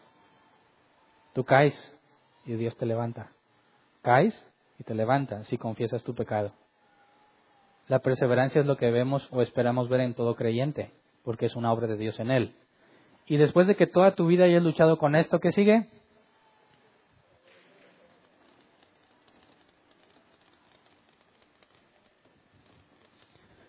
Y esa es la eternidad con Él, ¿verdad? Romanos 8:30, los que predestinó, también los llamó, los que llamó, también los justificó, y a los que justificó, también los glorificó. Ahora, Si yo te pregunto, ¿por qué algunos reaccionan al Evangelio y otros no? ¿Qué me dirías? ¿Mm? ¿De qué depende? ¿Necesitamos mejorar la estrategia? ¿Una técnica más matona? ¿Un ambiente más propio a la adoración? ¿Por? ¿Por qué una persona no recibe el Evangelio? Aguas, ¿eh? Es una pregunta capciosa. Tú podrías decir, porque no fue predestinado, ¿verdad? Y tendrías razón en cierto porcentaje de los casos. Pero fallarías gravemente en otros, porque ¿cuántas veces te predicaron el Evangelio antes de que Dios te hiciera nacer de nuevo? Imagínate que me te dicen, oye Hernán, como a mí, mi abuela me decía, no te juntes con los vecinos porque son del diablo, porque eran cristianos. Como quieran me con ellos. Estoy seguro que me invitaron más de una vez a su iglesia a conocer de Dios. Nunca me interesó. Haciendo memoria, yo antes del 6 de octubre del 96, yo había tenido amigos cristianos que decían, estos son raros, son como gente de una secta rara y me invitaban y nunca quise. Imagínate que hubieran dicho desde la primera vez, oye Hernán, quiero decir no, tú vas al infierno, tú no fuiste predestinado para salvación. Dices, qué absurdo y qué gran muestra de ignorancia. Porque el hecho de que hoy te diga que no, no significa que mañana voy a decir que sí. No significa que mañana Dios me va a transformar. Nadie lo puede saber. ¿Qué me dices justo antes de morir? ¿Se puede? Ahí está el ladrón en la cruz. Ah, pero lo puedes tú planear y programar. A mí no me digas, ya cuando me esté muriendo, entonces me das el Evangelio. Tú no lo puedes programar porque no depende de ti. Pero es posible que en los últimos instantes de la vida de alguien, Dios le conceda esto. ¿Verdad? Así que predicamos el Evangelio sabiendo que solo aquellos que están en el momento correcto, en el día definido y en la hora específica que Dios determinó desde antes de la creación del mundo van a reaccionar. Solo si predicas el Evangelio bíblico.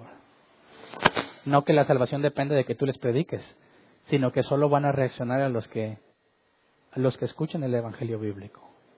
Por eso no tengo que ponerte música chida, ni bajar las luces, ni pedir que pases al altar.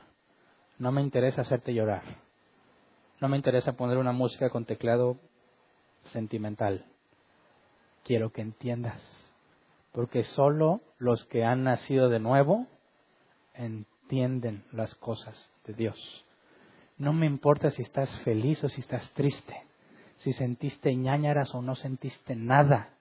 Lo importante es que te transformes mediante la renovación de tu entendimiento. Hay emociones acompañadas, claro, pero las emociones no es lo que me importa. Cuando Dios te hace entender, te vas a arrepentir y te vas a sentir mal. Pero yo no provoco que te sientas mal. Es lo que Dios hace en ti. ¿Me explico? ¿Alguna vez te preguntaste por qué no les digo que pasen para orar por ustedes? Indistintamente si pasas o no para que llore por ti, eso no cambia nada. Si no comprendiste la escritura, de nada te sirve que llore por ti o Ben y o quien quieras. ¿Por qué yo no le soplo a la gente? ¿Por qué? ¿De qué sirve eso si no has nacido de nuevo? ¿Mm? ¿Entiendes por qué somos como somos?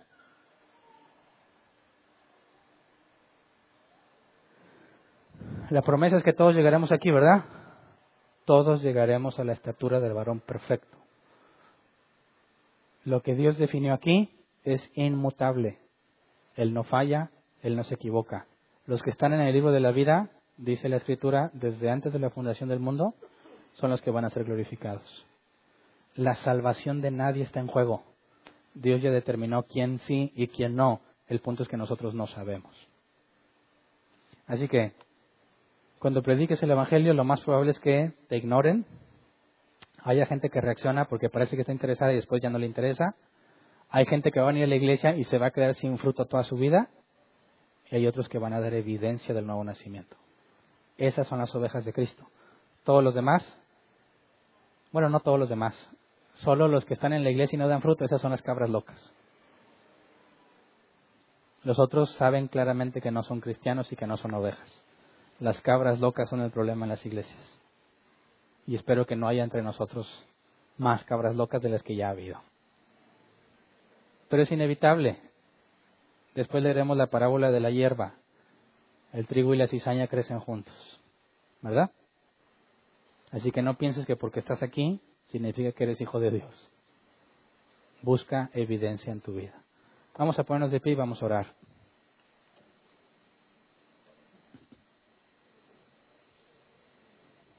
¿Eres salvo?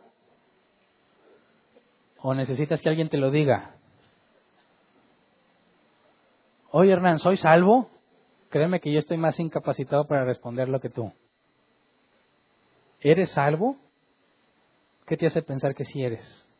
¿Que hiciste la oración de fe? ¿Que tus papás son cristianos? ¿Que vienes a la iglesia? Eso no tiene nada que ver. ¿Obedeces a Dios? Bueno, pues no en todo, ¿verdad? Bueno, y cuando no lo obedeces, ¿qué haces? ¿Hay arrepentimiento o nada más un malestar emocional? Arrepentimiento es dejar de hacer lo que hacías porque piensas diferente. Culpa es eso que se siente porque hiciste mal. La Biblia dice que Dios requiere arrepentimiento, algo que solo los regenerados pueden hacer. Busca señales de arrepentimiento en tu vida. Si no las tienes, más te vale que ruegues a Dios por la evidencia necesaria. Yo no quisiera que ninguno de ustedes, ni yo mismo, sea un engañado. Uno de los que se van a sorprender cuando Dios les diga, apártate de mí, hacedor de maldad. Más, como dijo Pablo a los tesalonicenses, asegúrense del llamamiento. Busca evidencia en ti desesperadamente. Todos los días debes de tener la evidencia de la disciplina, de su corrección y del arrepentimiento en nuestras vidas. Si no, simplemente vives un falso cristianismo. Así que vamos a orar, Señor. Queremos pedirte perdón por todos nuestros errores, por todos nuestros pecados. Perdónanos si alguna vez pensamos que nosotros habíamos logrado la salvación en nuestras vidas. Perdónanos si llegamos a la conclusión de que nosotros te aceptamos mientras otros te niegan porque de alguna forma llegamos a a la conclusión por nosotros mismos de que debíamos estar contigo. Perdónanos si no solo lo pensábamos, sino que se lo enseñamos a alguien más. Tu palabra es clara, Señor, que tú has escogido para salvar a los que tú quisiste. No depende de nuestra voluntad ni de nuestros deseos, sino de tu misericordia, para alabanza de tu nombre, Señor. Permítenos entender que solo tú eres el autor de la salvación, que tú nos regalaste la justicia de Cristo que nos adoptaste como hijos tuyos por tu propio deseo y voluntad. Señor, concédenos vivir de acuerdo a lo que tu palabra dice de nosotros y a buscar la santidad. Concédenos, Padre, avanzar en nuestras vidas. No nos dejes sin disciplina. Todos pecamos, Señor. Lo reconocemos. Y por eso te rogamos que no nos dejes practicar el pecado. Que sea a lo mucho, Señor, solo tropiezos que ninguno de nosotros viva una vida desenfrenada en el pecado o practicando el pecado y al mismo tiempo se sienta cristiano. Padre, concédenos vernos como tú nos ves. Concédenos entender quién somos ante ti, Señor, y no ser engañados de manera que no demos fruto. Señor, entre nosotros, si hay algunos que son esa planta que creció en medio de espinas, ahogada, engañada por las riquezas de este mundo, en tu misericordia te pedimos que los despiertes de ese terrible sueño, que les hagas ver su realidad, que en tu misericordia y según tu soberana voluntad concédeles ver el enorme problema en el que se encuentran.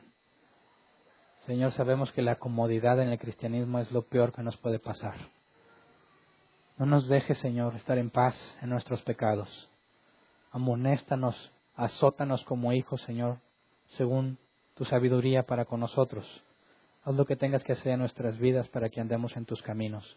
Somos siervos tuyos, Padre. Haz tu voluntad en nuestras vidas. Gracias por todos los que has traído aquí, a los que tú trajiste porque tú los llamaste. a los que les has revelado a Cristo y nacieron de nuevo, Señor, te damos gracias. Concédenos ver ese milagro todas las veces que nos reunamos. Personas que dan evidencia de que son hijos tuyos, personas que tienen la evidencia de un hombre o una mujer regenerados. Concédenos la evidencia de ver el milagro de tu salvación con personas que no te conocían. Padre, que entre nosotros nos podamos llamar hermanos porque tenemos la evidencia los unos de los otros, que no sea por costumbre o vocabulario cristiano, sino porque realmente nos reconocemos como hermanos en Cristo, por la evidencia y el testimonio de cada uno de nosotros, Señor. Gracias por lo que has hecho. Gracias porque en ti estamos seguros. Tú tienes poder, Señor, para librarnos del maligno y queremos pedirte como Cristo. No nos expongas a tentación, sino líbranos del maligno, Señor. Amén. ¿Pueden sentarse? Pasemos a la sección de preguntas. Tenemos 15 minutos. Allá adelante, cerquita del cielo, los de media me van a decir cuando se acaban los minutos. El objetivo es que nadie se quede con dudas. Si tú tienes una pregunta, levanta tu mano y te llevan el micrófono. Si tienes varias, te voy a pedir que hagas primero una, la que consideres más importante. Y si queda tiempo y ya no hay gente con más preguntas, entonces puedes levantar la mano y preguntar el resto. Si te quedaste con varias y ya no hubo tiempo, acércate conmigo al final y podemos tratar de resolverlas, ¿ok? ¿Alguien tiene una duda? ¿Ya le dieron el micrófono? Ahora sí, corre tiempo.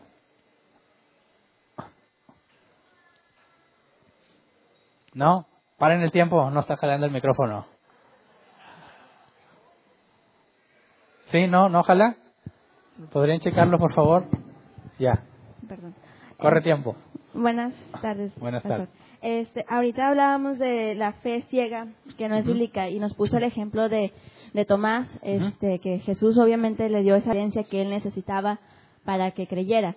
Pero también le dice, tú, tú crees porque has visto, bienaventurado el que cree sin haber visto. ¿A qué se refiere entonces con, con esa bienaventuranza? Se refiere a ese hecho en particular. Es decir, la evidencia que tenemos nosotros no es la evidencia que se le dio a Tomás a Tomás Jesús se le aparece y le dice, ándale, hazlo. Pero dice, bienaventurados los que creen sin ver eso que Tomás está viendo, porque yo no puse mi dedo en la llaga ni en, ni en los hoyos en las manos, ¿verdad? Pero el hecho de que yo tenga fe no está cimentado en esa evidencia en particular, sino en otro tipo de evidencia, que no es igual a la de Tomás. La de la regeneración que nos platicado. Muy bien, gracias. ¿Alguien más? Sí, eh, ¿en qué parte de la tabla se puede meter, no sé, recibir el Espíritu Santo, la renovación de la mente? Eso está incluido en la regeneración. ¿En la regeneración? En la regeneración eres transformado totalmente. Tus deseos, tus emociones, tu intelecto.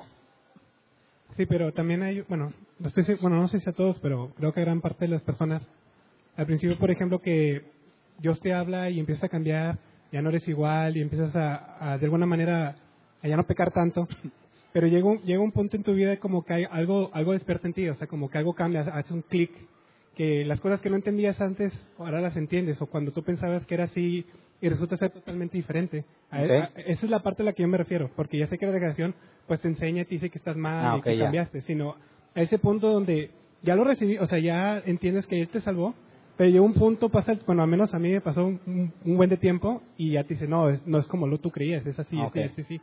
Bueno, ahí habría que separarlo en dos casos. Cuando Jesús dice que el que oye el Evangelio y lo entiende, hace referencia al, fundamento de la salvación, de entender tu necesidad como pecador de venir a Cristo. Eso, a eso marca el nuevo nacimiento, ¿verdad? La regeneración. Pero hay otra gracia que se le concede al cristiano que tiene que ver con la madurez y el conocimiento de Dios. Que normalmente, a mí también me pasó, creces en un ambiente donde no te enseñan Biblia, te enseñan muchas cosas, doctrinas de hombres, y lo poco que te enseñan de la Biblia va distorsionado entonces empiezas a tener una desnutrición espiritual.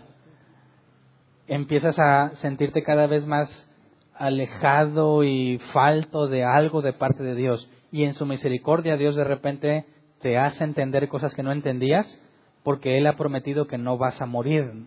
Entonces te libra de esa, eh, esa hambre que te lleva a la muerte y te muestra sus riquezas en su sabiduría y en su palabra, y entonces empiezas a avanzar en, tu, en lo personal y empiezas a instruir a otros de manera que beneficies a los demás. Pero esa revelación tiene que ver con tu madurez y no con, la, con el Evangelio y la regeneración. Sí, no, no tiene que ver con lo, eh, nacer de nuevo. Exactamente. Ok, gracias. ¿Alguien más? Yo. Digo yo. Yo quiero hablar sobre el tiempo. Decía que Dios te elige y predestina. El tiempo del llamado es diferente para cada persona. Pero cuando llega el llamado, se supone que viene la regeneración, viene todo completo, el paquete Sí. completo. Una vez que ¿qué se te revela Cristo. Sí, pero, un- pero ¿qué pasa cuando las iglesias hay gente que va a la iglesia y no ha sido todavía eh, regenerado, justificado? ¿Pueden pasar años? Puede ¿Una pasar años o puede ser que ellos son el tercer tipo. Personas que en medio de todas las cosas que tienen que hacer nunca dan fruto. Pero ese es el punto. No puede haber alguien que nació de nuevo y no de fruto. Jesús es claro, el árbol bueno da buen fruto, no puede dar mal fruto. Es decir, si tú naciste de nuevo no puedes volver atrás, no puedes dar un fruto que no corresponde al árbol nuevo que eres. Entonces, cuando alguien no tiene la evidencia que no da fruto, es porque nunca nació de nuevo. Entonces finge el nuevo nacimiento. O, o la emoción hace que tú pienses que eres... Bueno, algunos lo fingen y otros ni siquiera les enseñaron que era algo necesario. A la gran mayoría le dijeron, haz esta oración de fe y eres cristiano, hay fiesta en el cielo. Y eso los convence de que ellos ya son cristianos. Nunca se les enseñó del nuevo nacimiento. Y si son ovejas de Cristo, Dios les va a llevar ese conocimiento como con Cornelio. Pero si no, ahí van a quedarse toda la vida y son de los engañados. En el tiempo también en la santidad. Hay gente que puede estar pecando por años sin Bueno, que haya... eso ya es una segunda pregunta. Perdón. Sorry. Vamos a dar la oportunidad a los demás. Si queda tiempo, vemos las siguientes preguntas.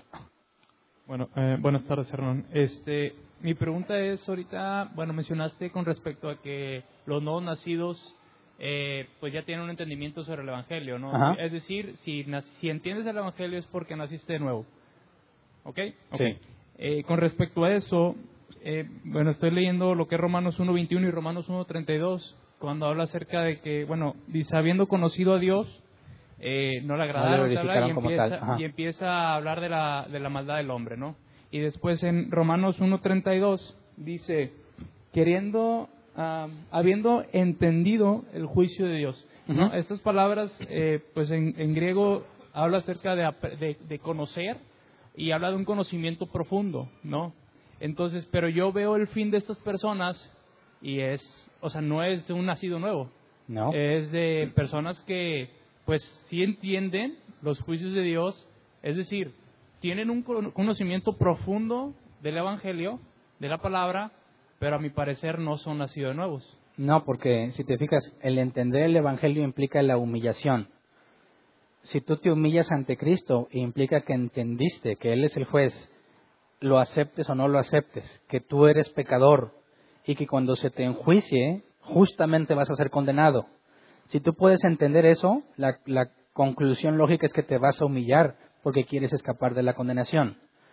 En ese caso que menciona Pablo habla de la revelación natural.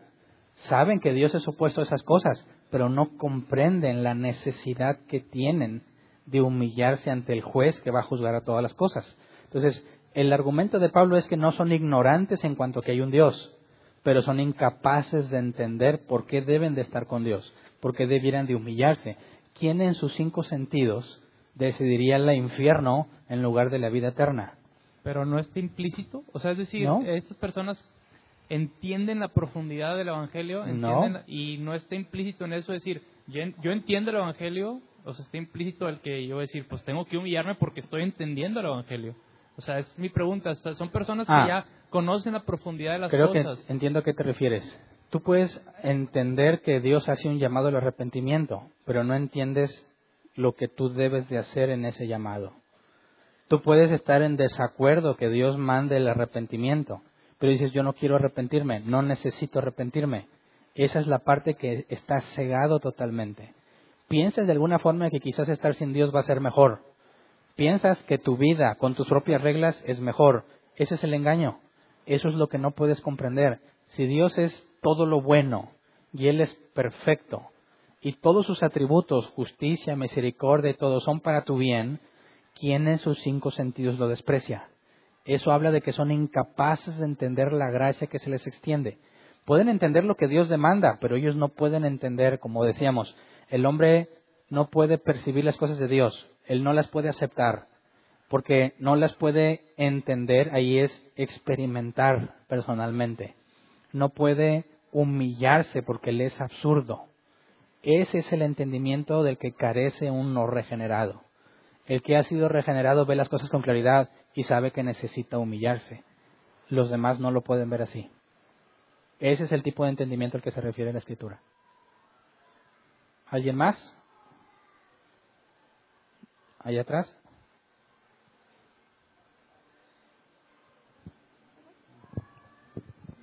Eh, nada más tengo una pregunta acerca del comentario de Enoch. Eh, como en la parte de la justificación busqué el sustento bíblico de Romanos que dice es por medio de la fe en Jesucristo. Todos aquellos que murieron antes de que Jesús viniera al mundo, ¿cómo entendemos esa parte si alguien nos preguntara o cómo la podemos ¿Cómo es que tuvieron fe en Jesús? Ajá. Ok, por eso es importante que si en el Evangelio se explica quién es Jesús, Jesús es Dios, ¿verdad? ¿En quién confió Abraham? Ah, ok. O sea, Ahora, se falta un punto extra. Jesús dijo que al Padre nadie lo ha visto.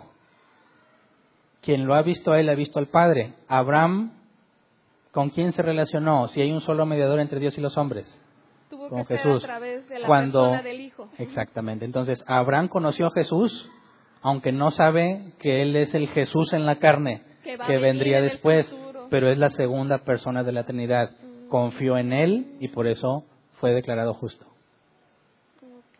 Y todos los demás que ya murieron, por decir, unos cientos de años antes de Jesús, murieron creyendo en la promesa del Mesías. Ajá. Y ahí se aplicaría. No tenían la revelación del nombre de la naturaleza humana de Cristo, pero era Dios mismo. Ok, muchas gracias. ¿Todavía hay tiempo? Eh, ¿Qué tal? Este. No dónde eh, está. Acá. Ah, ya. Yo sé que alguien me habla, pero no veo quién. Ah, Ok. Eh, con lo que estuviste explicando ahorita, eh, se podría asumir que todas las personas que están han mostrado cierta regeneración, fe, justificación, fueron predestinadas desde antes de la fundación del mundo. Bíblicamente hablando, sí. Ok. ¿Puede haber personas que hayan sido predestinadas y que nunca lleguen incluso ni siquiera al llamado?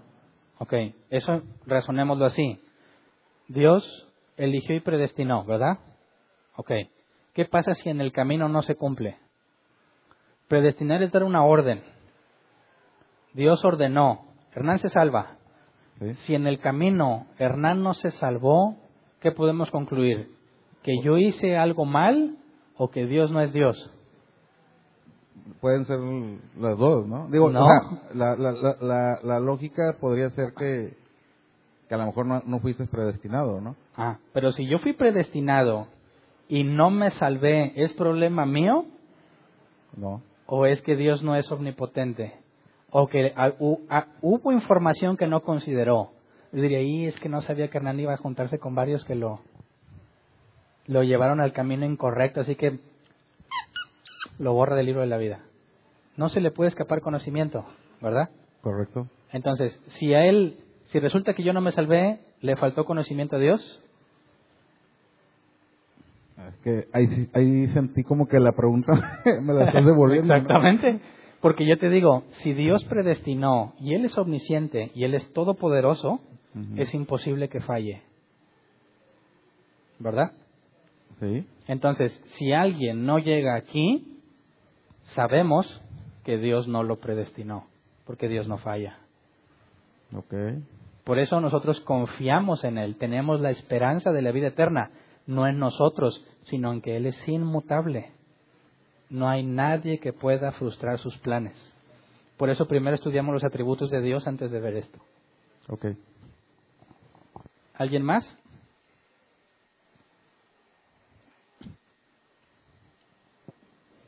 ¿Se acabó el tiempo? Bueno, es la última pregunta. Buenas tardes. Buenas tardes. En la palabra de Dios dice que nada más hay judíos, gentiles y la iglesia de Dios. La pregunta es, ¿todas esas iglesias que hay son cristianos?